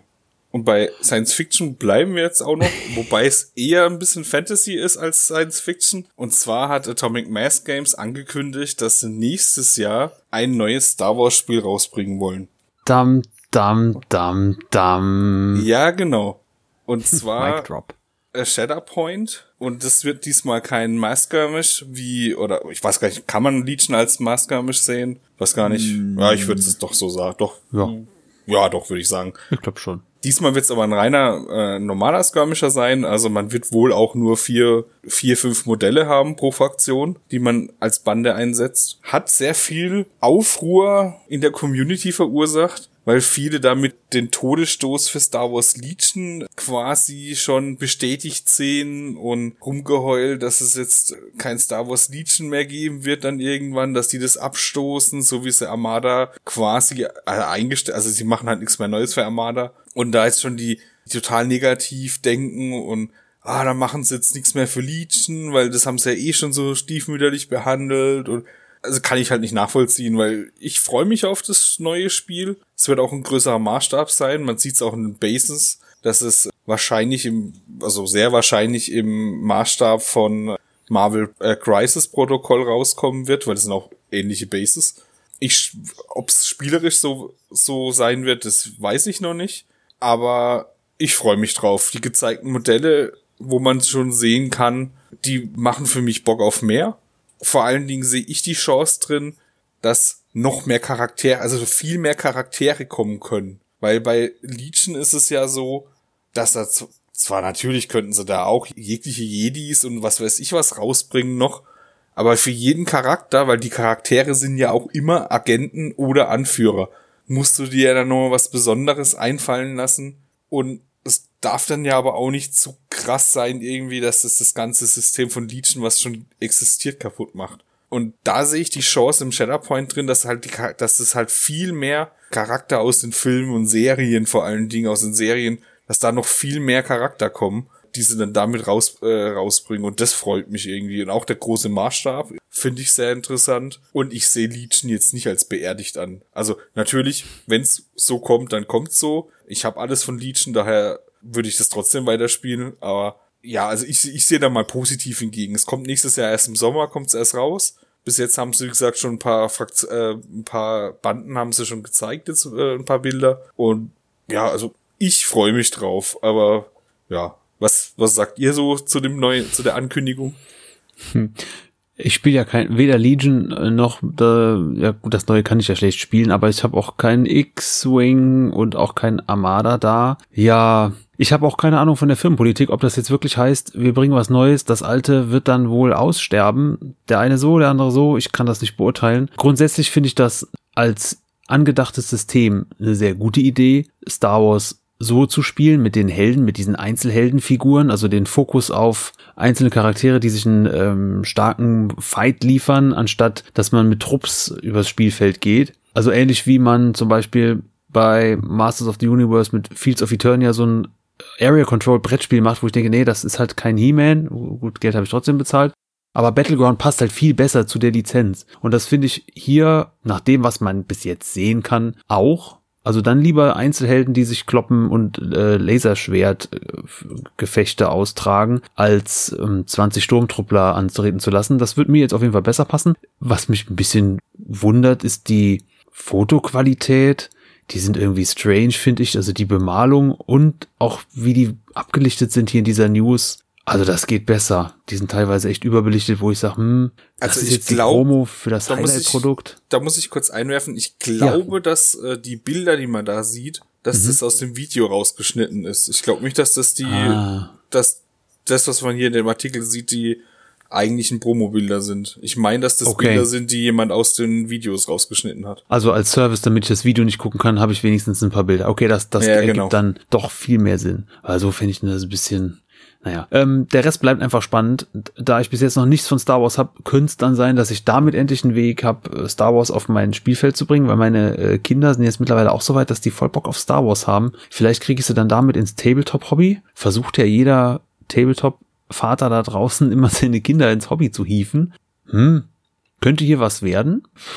Ja, viel mehr kann ich dazu nicht sagen, außer dass ich es auch nicht so negativ sehe wie das ganze Internet oder mindestens mal das halbe und einfach mal, ja, jedem Neuen eine Chance geben und schauen, was da kommt und dann kann man immer noch meckern oder sich beschweren, wenn irgendwas dann tatsächlich schlimm kommt, aber es wird auch viel im Vorfeld zerredet und das oft zu Unrecht. Von daher, ja, raus damit zeigt mal, was es kann. Es sieht comichaft aus mit der Box, also mehr so, äh, ist das Clone Wars? Ich habe keine Ahnung, scheint so das erste Thema zu sein. Jetzt, jetzt setze ich mich in die schlimmsten Nesseln, die es da draußen gibt.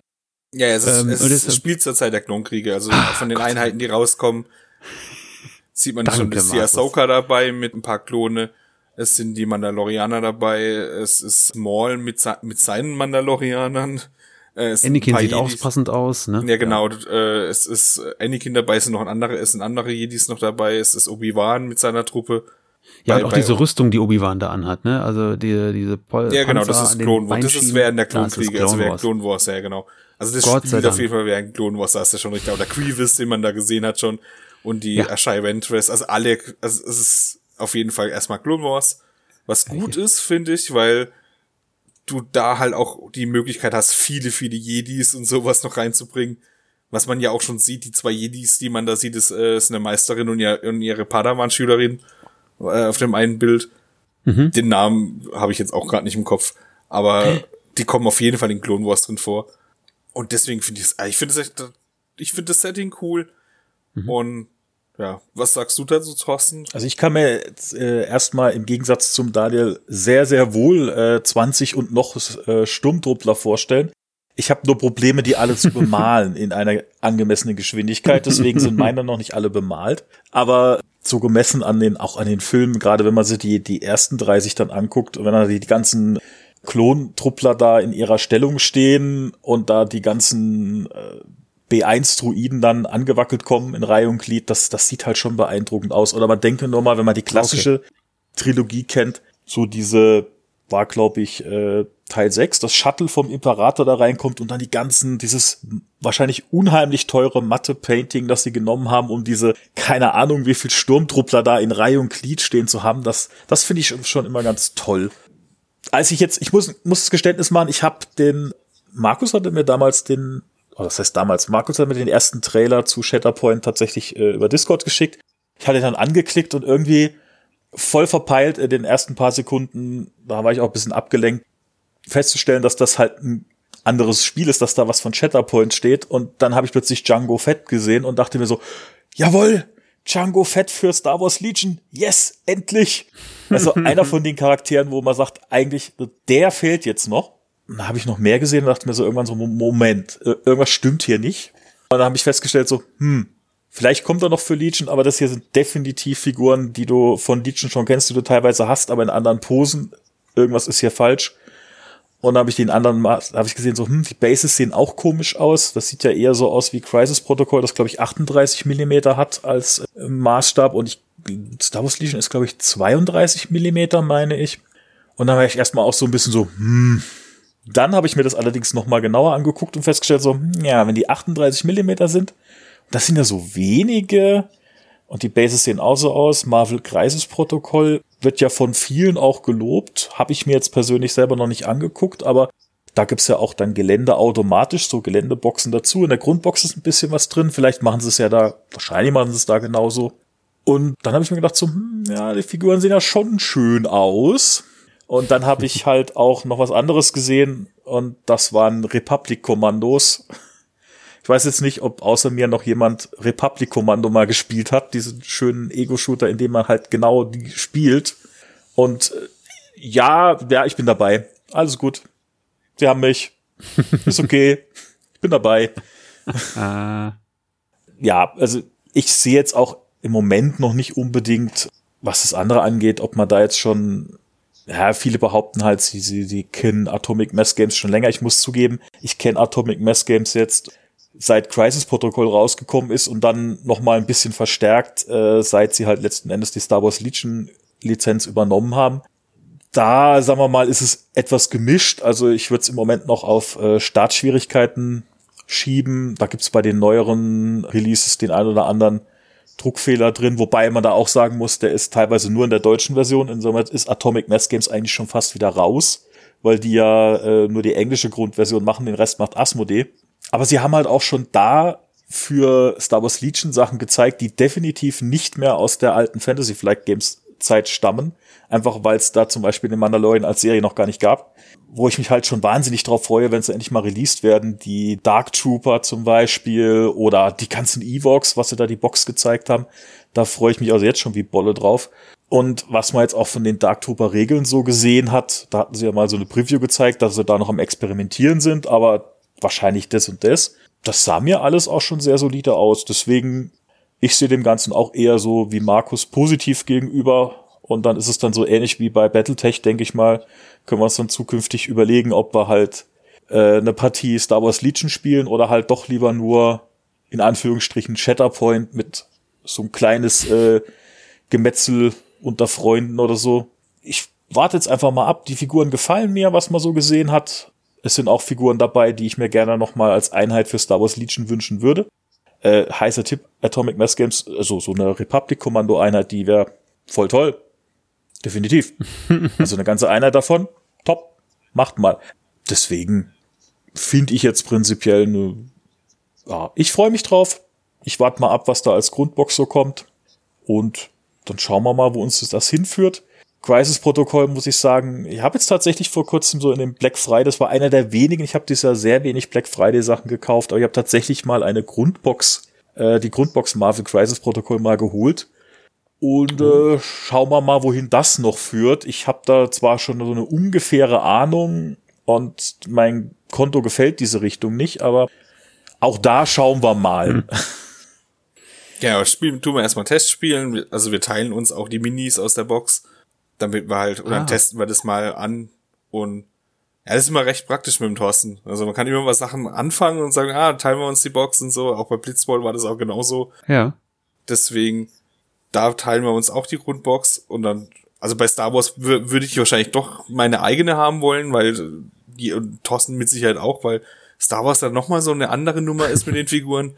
Aber mhm. bei Crisis Protocol einfach nur mal zu gucken, wie das Spiel ist, passt das schon so ja, wie gesagt, ich freue mich auch auf das neue Spiel. Und da ich noch nicht abgewählt habe in meinem Kopf und auch die Hoffnung habe, dass es weitergeht, habe ich da auch noch eine weitere News rausgesucht. Der Markus, der, ich, der König der Überleitung heute und nichts kann eine Überleitung so schön zerstören, wie wenn man sie erwähnt. Also von daher Chapeau, Markus, wie du hier eine nach der anderen rausknallst. Hervorragend. Ja, ich musste ja, ich, ich musste ja irgendwie unseren bisschen krank gewordenen Sebo ersetzen und hoffe, dass ich das ein bisschen hingekriegt habe. Wobei Sebo ja. seine Überleitung, glaube ich, äh, das schlägt keiner, aber man kann es ja versuchen. Na, bisher alles Knorke. Gute genau. Besserung an der Stelle vielleicht noch kurz. Genau, Oder gehabt zu haben, sagen wir mal genau. so. Genau. Ich hoffe, dass du bis dahin wieder gesund bist, bis äh, die Ausgabe rauskommt. Äh, aber ja, gute Besserung. Gute Besserung auch von mir. Genau, und ich habe dann äh, extra deswegen nochmal für von Imperial Terrain, die machen hauptsächlich äh, Gelände, was man für Legion benutzen kann. Und ich will, das, ich will da jetzt auch nicht ewig drüber reden, einfach nur kurz erwähnt haben, dass die halt für so Flughafen, für so ein Starport halt, haben die halt so Gepäckzüge mhm. oder sowas, bringen die da jetzt raus oder haben, haben sie jetzt rausgebracht. Und das finde ich eigentlich ganz witzig. Also, ich habe tatsächlich jetzt auch noch nicht so viel Legion-Gelände, aber ich habe jetzt aber auch noch kein Hangar oder sowas geplant. Aber wenn ich mir mal einen plan, könnte ich mir darauf zurückgreifen, auf das STL-Set. Finde ich auch sehr cool. Weil ich habe eine Wildwestplatte, da stelle ich immer einen Zug mit drauf, wobei der immer so auch ein bisschen als Fremdkörper wirkt. Ähm, den kannst du ja nicht überall hinsetzen, so ein Zug, aber es ist immer ein schöner Sichtblocker, so als Element zum Hochklettern, runterspringen, als Deckung und ähm, sieht halt cool aus. Und das hier ist auch echt äh, schöne, schöne Alltagsgegenstände, die so einen Tisch lebendig machen zum selber drucken. Als als ich das gesehen habe, du hast den, du, wir schicken uns ja gegenseitig immer die Links von den News, die wir besprechen wollen, zu. Und ich habe das nur überflogen und dachte, das wäre so äh, 6 Millimeter oder irgendwas ganz Kleines, aber dass das jetzt hier für Legion von der Größe passt, umso cooler. Also ich dachte, das wäre jetzt so kleine Minizüge für was ganz anderes. Ähm, es sieht echt cool aus. Schön, schönes Zeug. Nee, nee, also das, das ist auf jeden Fall für, für Star Wars Legion, weil die haben ja jetzt auch mhm. schon Landeplattformen und sowas rausgebracht, wo man sich auch selber drucken kann. Ja, das steht ja auch Scaled ja, äh, genau. dabei, 32, 34 Millimeter. Ähm, ja, mein Fehler. Aber den ersten Blick sieht das halt auch wie so Kleinkrams aus, wie so kleine Mini-Matchbox-Autos, die man da rumschieben kann. Äh, Wenn ja. du dir dann noch hochskalierst, passen sie vielleicht auch für Shatterpoint. Bestimmt. Ob das einer merkt nachher? Ich glaub's ja nicht. So ein Gepäckwagen. Könnte noch gehen. Ähm, solange es ist oft seltsam, wenn Figuren zu dicht an einem, an einem Sitz stehen würden oder an der Eingangstür von einem Haus. Da sieht's dann manchmal seltsam aus. Ansonsten ja, bin ich da auch nicht päpstlicher als der Papst. Da muss es schon sehr falsch sein, dass mich das wirklich stören würde. Dann lieber schönes, schönes äh, Gelände anstatt Pappboxen oder ja, die guten alten Bücher oder sowas. Ich mag's. So, der Zug ist abgefahren. Ja, und ich glaube auch der Science-Fiction-Zug ist abgefahren. Denn? Weil haben wir jetzt recht viel davon gehabt. Ich würde jetzt auch sagen, wir gehen jetzt eher mal wieder in die Fantasy-Variante rein oder in die Richtung rein.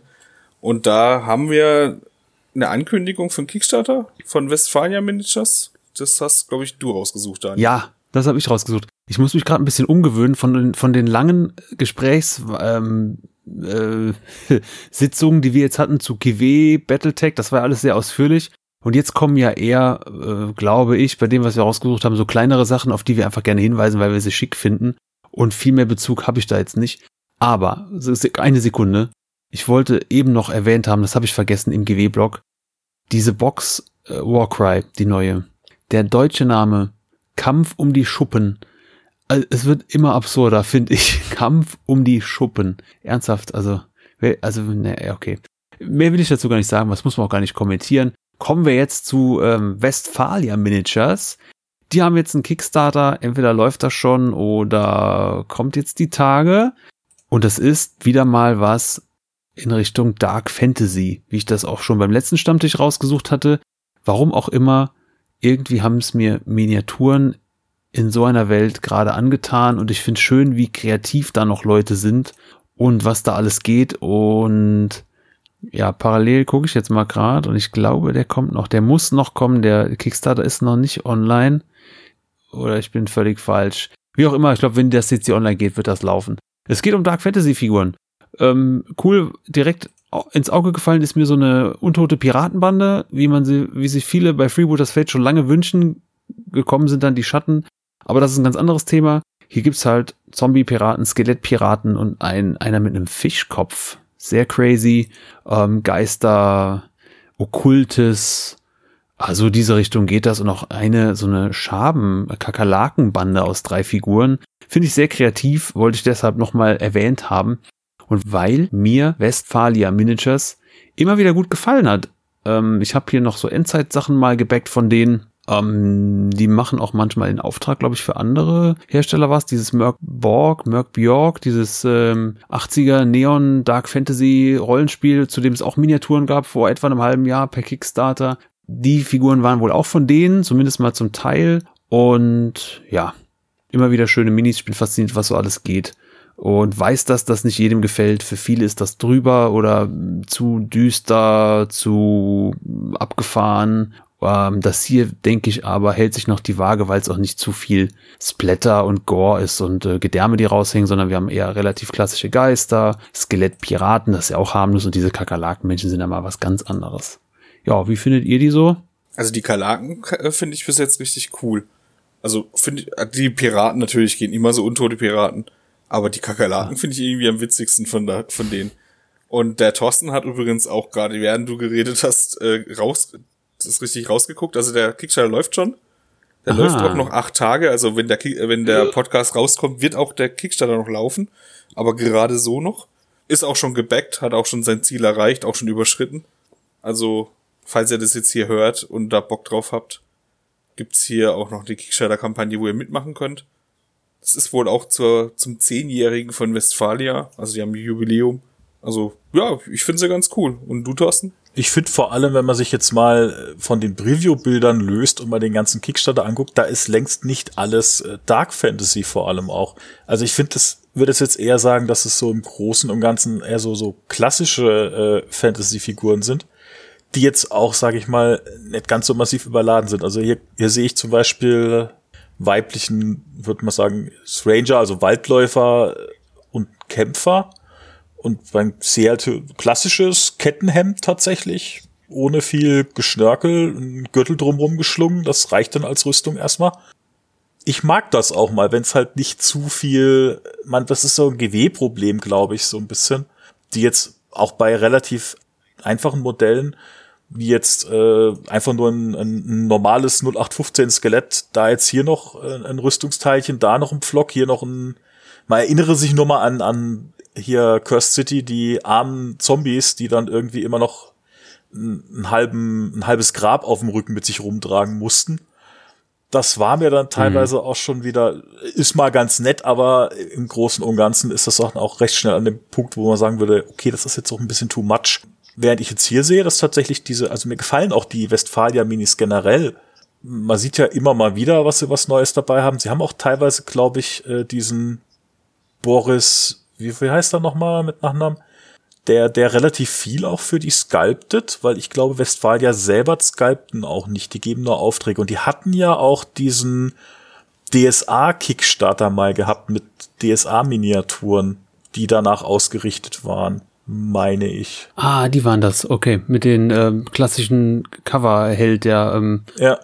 Ah, wie heißen denn die aus dem Norden, diese Wikinger? Torwaller. Der, genau, der Torwaler, der dann diese Flügel am Helm hatte. Ja, ne? so in die Richtung. Also ich finde die alle sehr gut. Ich gucke mal, vielleicht. Das Problem bei äh, Westfalia ist, glaube ich, aber auch, die sitzen irgendwie ganz ungeschickt für, zumindest für deutsche Besteller. Hm, Kanada. Äh, sieht auf jeden Fall so aus. Auch sehr schön finde ich The Company. Neun Figuren. Das sind quasi äh, die Gefährten aus Herr der Ringe, aber in weiblich. Auch sehr witzige Figuren.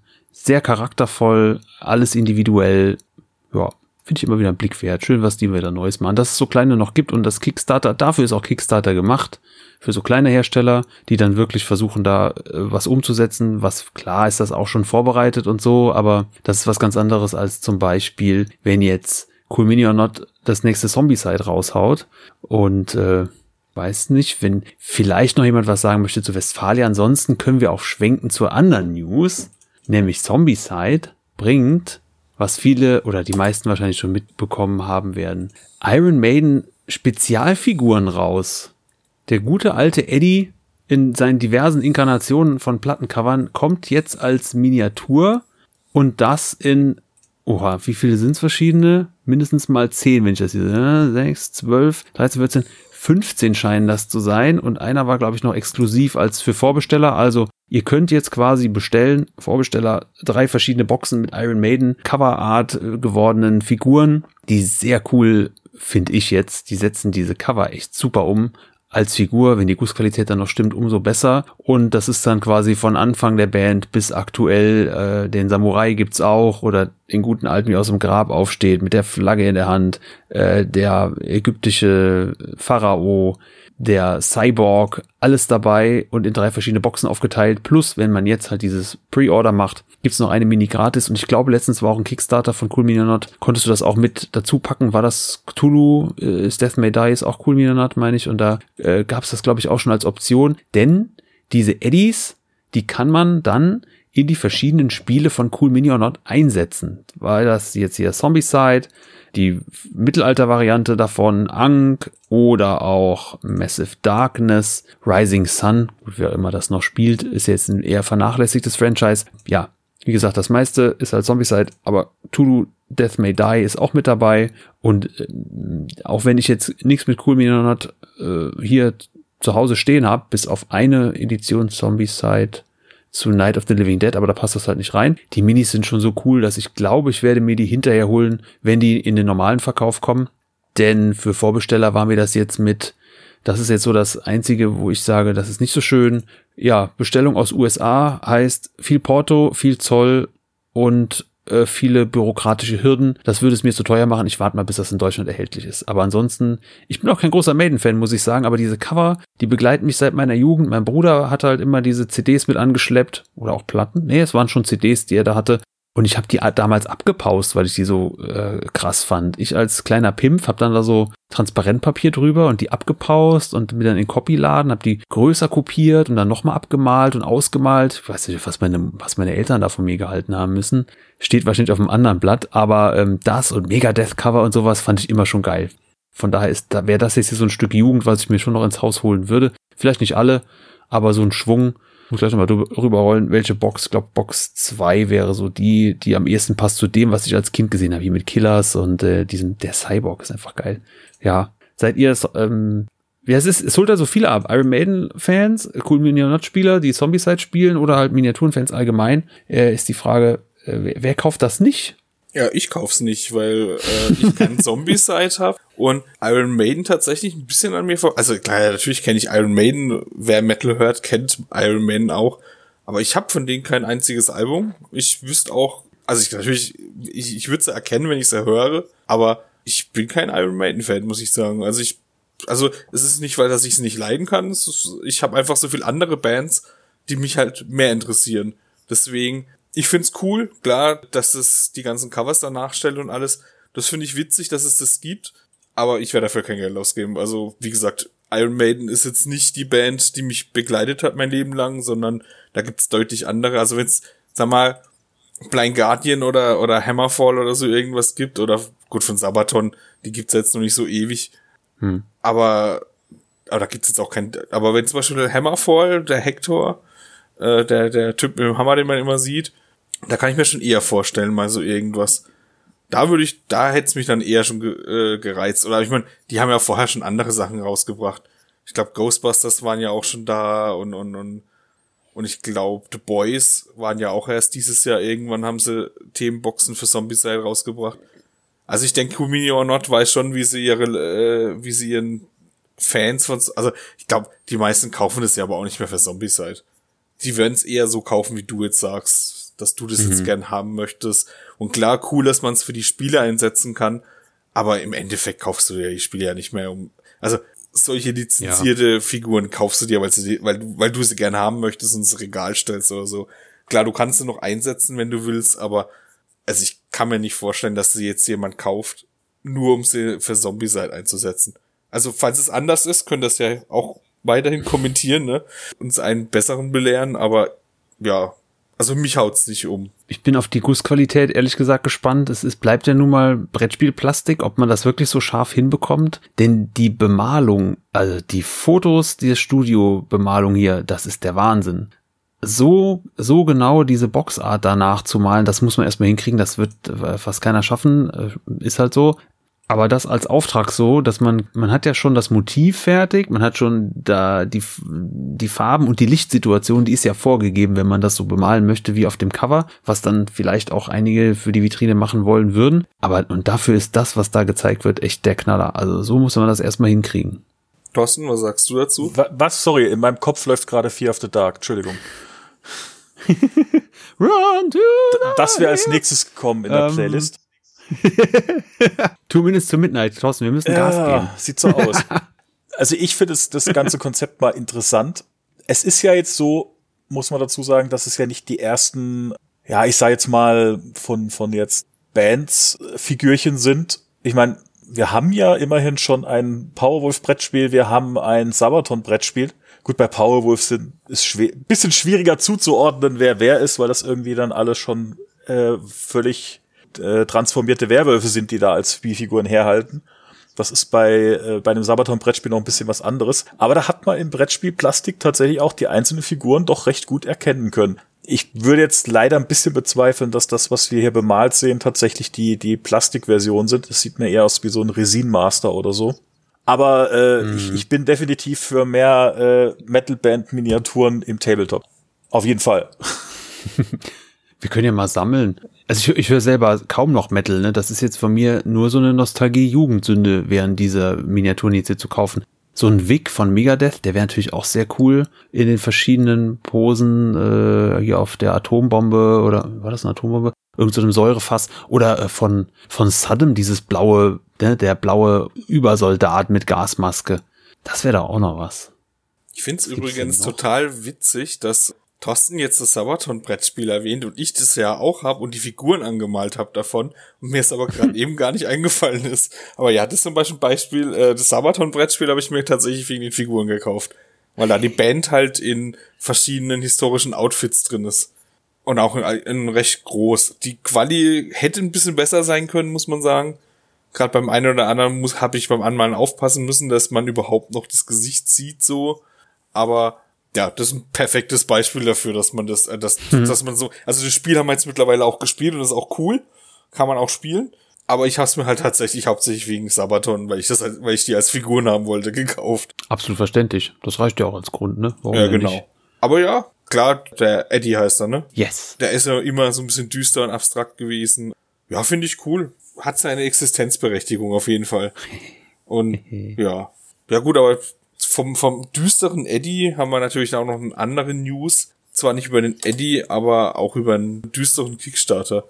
über von Rotten Factory. Den hast auch du ausgesucht, Daniel, ne? Ja, es bleibt dabei und der schlägt in fast die gleiche Kerbe wie Westfalia. Und wenn man so drüber rollt, ist die Gestaltung ja, nicht ähnlich, aber ja, ein bisschen schon. Ähm, habe ich jetzt eher rausgesucht, weil ich gerade im Sommer ein paar Minis geschenkt bekommen habe von Rotten Factory und von der Quali echt überzeugt war. Das sind Resinfiguren für gar nicht mal so teuer. Und jetzt gibt's hier quasi noch mehr Verrottetes. Ich glaube, am besten würde man das ähm, in Mortime einpacken für Kultisten oder in irgendwas mit Lovecraft. Es ähm, sind wieder mal Dark Fantasy ekelhafte Abnormitäten hauptsächlich und so ein bisschen was Okkultisches und ähm, ja, eine sehr düstere Welt.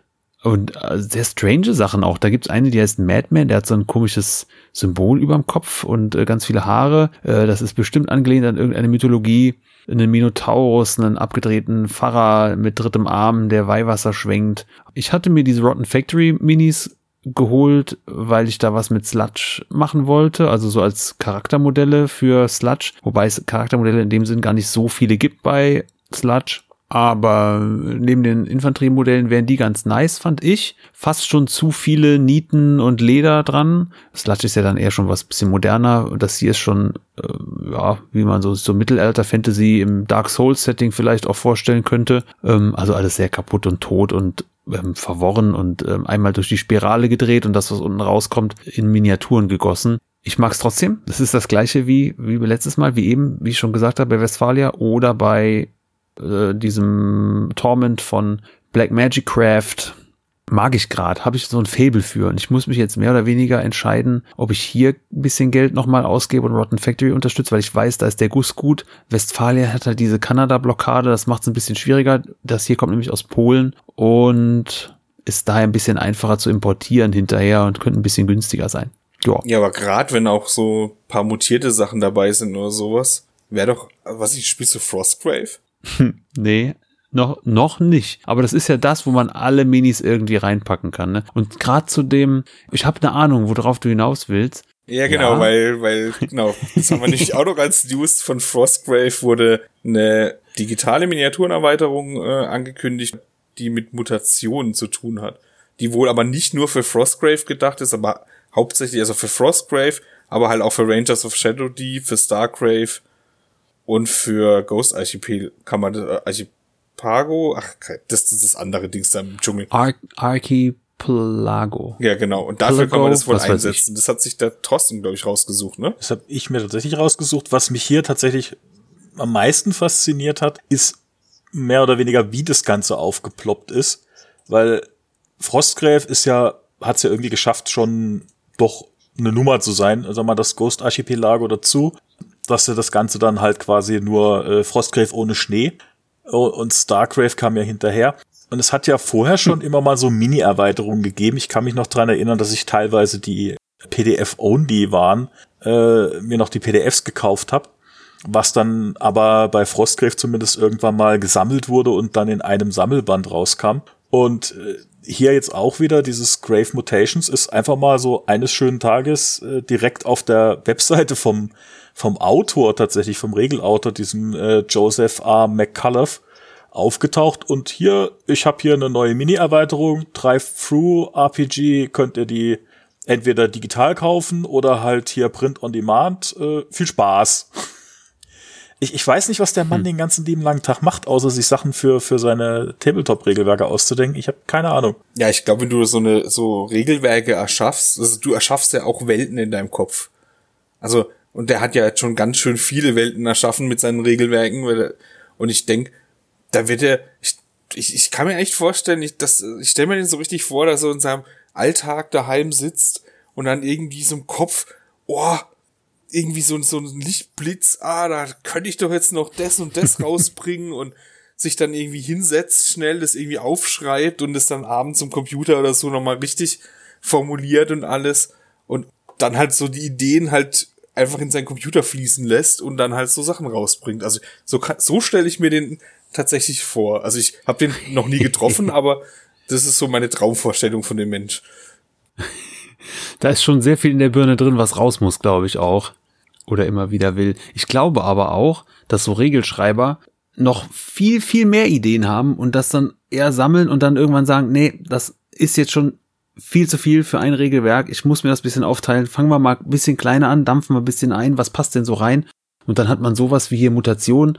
Das denkt man vielleicht von Anfang an so ein bisschen mit und denkt dann, ja, das kann ich später mal bringen.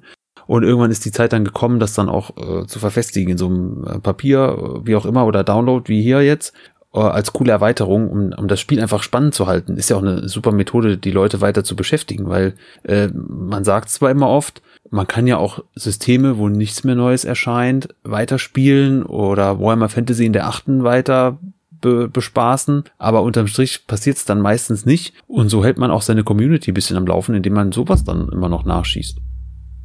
Ja, also ich find's ganz cool. Man, es ist guter Service, wo man hinterher schieben kann. Ich finde sowas, also wie gesagt, ich bin eh begeistert ja. von seinen Regelwerken.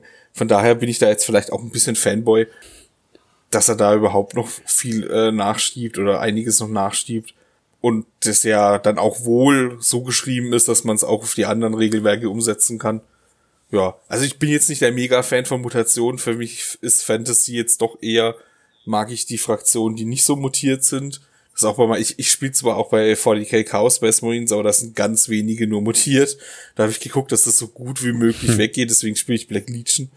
Deswegen habe ich, mag ich Fantasy eher nicht mutiert, aber es gibt, aber dafür gibt's ja auch andere Systeme wie Karnevale oder sowas, wobei es da auch Mutations, eine Fraktion gibt, die sehr mit Mutation arbeitet, aber halt auch normale Fantasy-Miniaturen hat und vor allen Dingen auch sehr viel Fantasy-Gelände hat. Und das ist unsere letzte News heute. Da hat nämlich TT Combat neue Gelände-Bundles rausgesucht unter anderem eins für Karnevale, aber auch für andere Settings. Und das hat der Thorsten rausgesucht. Ja, es ist, es ist mal wieder soweit. TT Combat nennt das ja White Bundles.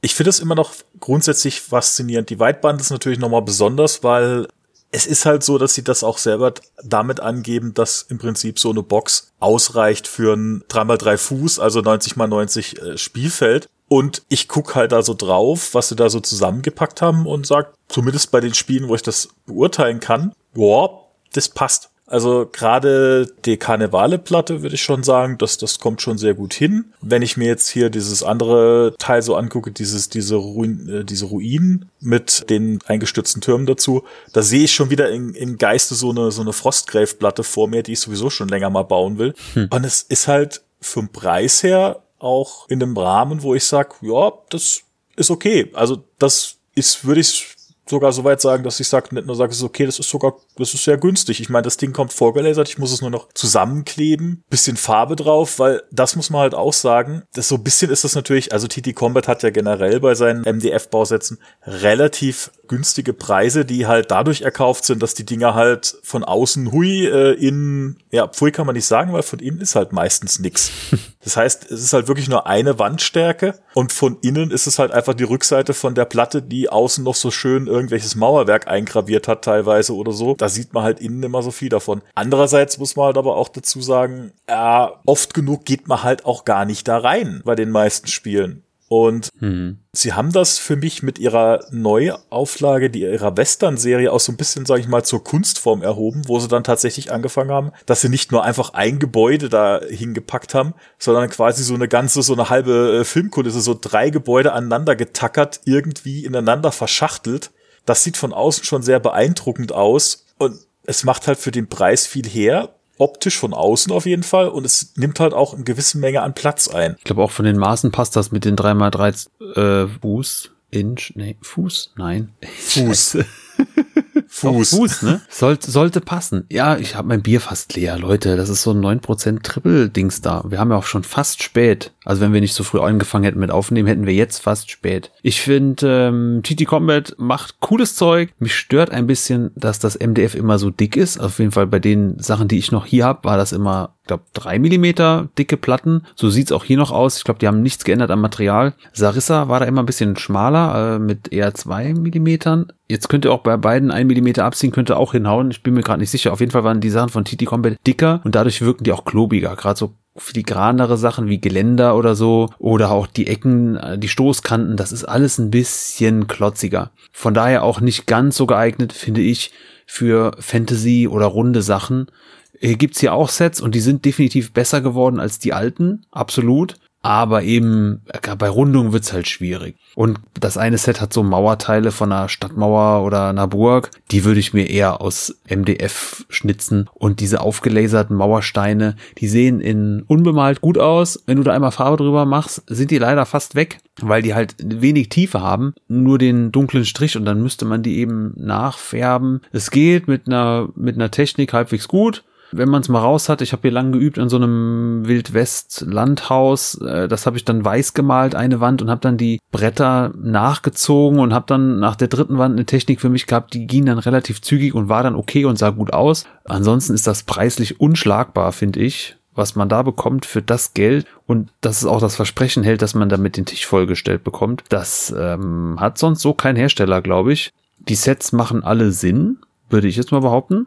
So von der Zusammenstellung, dass man Abwechslung hat und nicht immer das Gleiche, dass die Sachen aber gut zusammenpassen und von der Masse her einen Spieltisch ergeben, passt. Mein Lieblingsset aus dieser Reihe hier ist tatsächlich in der News, wenn ihr selber da durchrollt, mehr in der Mitte dieses Motel, Outer City Motel heißt es. Also ich kann gar nicht glauben, dass das alles, was da drauf abgebildet ist, auch da drin ist. Es sind nämlich dann zwei Eckhäuser, eine Anmeldung, nochmal ein normales Haus und ein Pool, ein Brunnen, eine Parkbank und noch Klimaanlagen zum draufsetzen aus Resin. Und das für 75 Pfund als Bundle, das kann ich mir fast nicht vorstellen. Also, boah, Wahnsinn. Ja, ja, also das ist aber so. Also ich habe solche das Bundles ja auch so, schon ne? mal gekauft und da ist echt viel Zeug drin. Also ich habe für für äh, 40k habe ich mir so ein Gothic-Dings-Set äh, geholt, wo so Häuserruinen halt drin sind und dafür war das echt gut. Und da war auch ein Haufen Zeug drin. Also sogar, da würde ich sogar sagen, da kann man bei 40k oder bei One-Page-Tools auch einen größeren Tisch bestücken, weil man da ja nicht ganz so krass viel Gelände braucht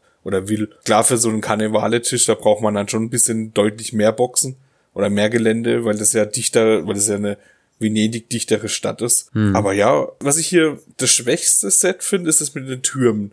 Da finde ich Türme cool, aber diese Stadtmauer, diese Mauersegmente, die, die hätte man sich sparen können und dafür hätte man vielleicht irgendwelche kleinen eingestürzten Gebäude oder so noch reinpacken können. Ja, so wie auch schon welche drin sind, so in dem Stil mehr, wie, das ist das, was ich meine. Diese Mauersegmente, selbst wenn du die zusammenstellst zu einem, ist das immer noch nicht viel und dann ist es halt immer noch was, das ist ja das einfachste, was du selber bauen kannst, eine gerade Wand und da ein bisschen Mauerstruktur rein. Also aus Styrodur wäre das jetzt auch schnell gemacht und sähe besser aus finde ich jetzt. Ja, das fände ich auch so das Schwächste. Zusammen mit dieser Ridgin Station ich weiß nicht, was das sein soll, so zwei hohe Industrietürme, Science-Fiction-mäßig. Also allein dieser große Turm, der ist halt, ja, kommt aufs System an wahrscheinlich, dass man spielt. Der ist halt nicht so, der nimmt nicht viel Fläche ein, ist dafür aber höher. Wenn man jetzt was mit Ebenen hat, was ich noch nie extensiv gespielt habe, irgendwas mit mehreren Ebenen, macht das wahrscheinlich Sinn und macht auch Spaß. Ansonsten finde ich den nicht so schick. Diesen, also der hat so sechs und acht Deck. Das ist, glaube ich, für Necromunda gedacht. Hm, das ist auch da aus okay. der Industrial Hive und ich glaube, das ist die Necromunda-Sektion, also wo okay. das Gelände ja, für Necromunda angedacht ist. Ja. Aber da passen für mich auch diese Mini-Boxen da rechts nicht dazu, zum Rest. Irgendwie ist das links da so ein Riesenturm und das andere auch ja. noch so in die Richtung und diese Würfel da rechts irgendwie weiß nicht, ob das Stände ja, darstellen sollen oder so, aber irgendwie passt das für mich irgendwie nicht direkt in die Industrieanlage rein. Ich glaube schon, die haben auch so Ladenfenster mit einer Markise drüber, sind dafür aber sehr klein, also ja, so als Fressbude wahrscheinlich gedacht für den Underhive. Dann gibt's da noch runde Tanks und das ist halt das, was ich meine. Die sollen rund sein, aber das, da kommt das nicht dran. TT Combat mit diesen drei Millimeter MDF eine Rundung hinzukriegen. Foreground hat dann da gerne Pappe benutzt mal. Als Grundstruktur hast du dann drei, vier ähm, runde Innenleben und hast dann eine Pappe drumherum geklebt und die Klebekante gut versteckt. Könnte man hier auch, macht TT Combat aber nicht. Die haben zwar auch Pappe, Accessoires teilweise dabei, ich glaube aber hier bei den Sets jetzt eher weniger. Hier hat man echt nur MDF, das dicke und ab und zu ein paar Resinteile. Ah, doch, hier ist auch mal ein bisschen Pappdeko dran, aber es ist nicht so im Fokus wie bei anderen Sets, glaube ich. Ich hoffe, ich erzähle jetzt nichts Falsches, weil ich jetzt nicht alle riesen Bundles, die voll sind mit Zeug, also ich will das auch gar nicht schlecht reden, weil das ist echt viel Holz, viel Holz mit Leim drin, verpanscht als MDF für, für einen schmalen Taler. Und ich baue das auch so gern, muss ich sagen. MDF basteln ist für mich wie früher Revell-Modelle zusammenkleben, aber mit einem Mehrwert, dass ich ja dann Gelände habe. Nur das Bemalen ist halt leider nicht so spaßig, muss man ehrlich sagen. Also mir macht es nicht so viel Spaß, aber das Kleben an sich, da hast du diesen äh, Rauchgeruch noch dazu. Äh, das passt alles so schön, ist mit wenig Nachbearbeiten, hast du schnell so ein Haus gebaut, das habe ich echt gern gemacht. Gönnt euch das für Weihnachten. Wer noch kein, wer eine Spielplatte aufbauen will und den Platz hat, das Gelände hinterher auch zu lagern, weil es nimmt halt auch Platz weg, das muss man ehrlicherweise sagen, der kann hier echt zuschlagen, würde ich mal behaupten. Wenn es die denn schon gibt jetzt aktuell. Oder kommen die erst? Die müssten eigentlich hm. jetzt. Könnten schon da sein. Ja, ne, Wenn glaub, die News ja kommen, da, ja. Ich glaub, dann raus damit. Da, ja. also da würde ich auch fast uneingeschränkt empfehlen. Mit den minimalen Abstrichen, dass es halt sehr bisschen klotzig ist und ja, nicht die meisten Details hat, die man mit MDF machen kann in Ergänzung mit Pappe. Aber dafür kostet es halt echt gefühlt nichts im Vergleich zu anderen Sachen im Hobby. Ja. Joe. Dann ich glaube, das, das, das haben wir es durch, ne? Ja. Haben wir es durch. Ich habe mein Bier auch fast weg. Das kann ich jetzt hier live noch exen, aber ja, mein Tee ist auch, äh, ist auch leer. Eistee. Ja, Tasse leer. Ah, dieses hopfige Erlebnis aus Belgien. Wahnsinn. Huhu. Kannst du weiterempfehlen, ja? Nee.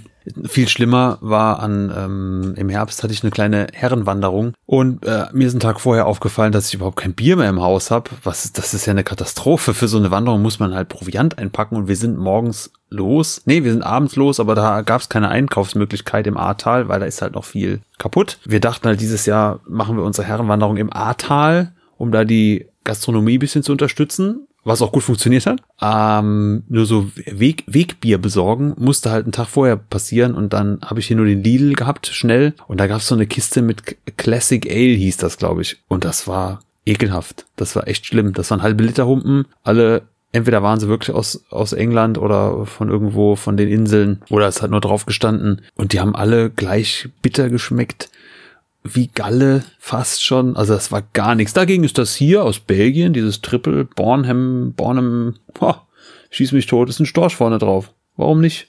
Storch oder Flamingo? Schreibt's in die Kommentare. Der hat einen Wurm im Schnabel. Wahnsinn. Soll ich ein Foto? Ich schicke mal ein Foto dazu. Ich mache mal ein Foto und ergänze mit sehr stark und sehr hopfig und besser als Bier aus England. Das sind meine Schlussworte für heute. ja, dann war das äh, der Stammtisch November 2022. Ja, dann danke ich allen, die da waren. Daniel, danke, dass äh, du auch die Einleitung gesprochen hast. Das war ja. am Anfang eine kleine Diskussion. Aber Daniel hat sich da direkt bereit erklärt und hat es auch, denke ich ja. mal, sehr gut hingekriegt. Daniel hat sich direkt bereit erklärt worden. Das hat ja super, super geklappt. Ich wünsche auch eine besinnliche ähm, Adventszeit. Danke fürs Dabeisein. Ja, dann sage ich auch noch Danke, Thorsten, dass du dabei warst. Ja, war mal wieder schön, war mal wieder auch schön dabei zu sein. Ich bin mal gespannt. Wir haben, wir haben, glaube ich, so den ein oder anderen Tipp für irgendwelche Weihnachtswunschlisten hier. Äh, natürlich völlig unabsichtlich da reingepackt. Hm. Alles nur Zufall. Aber naja, wir, wir, äh, wir inspirieren einfach, würde ich behaupten. Hoffe ich zumindest. ja, gönnt euch. Weihnachten ist nur einmal im Jahr im Gegensatz zu Malle. Genau. Genau, dann wünschen wir euch frohes Weihnachtsshoppen und eine schöne Adventszeit. Und bis zum nächsten Mal. Tschüss. Ciao.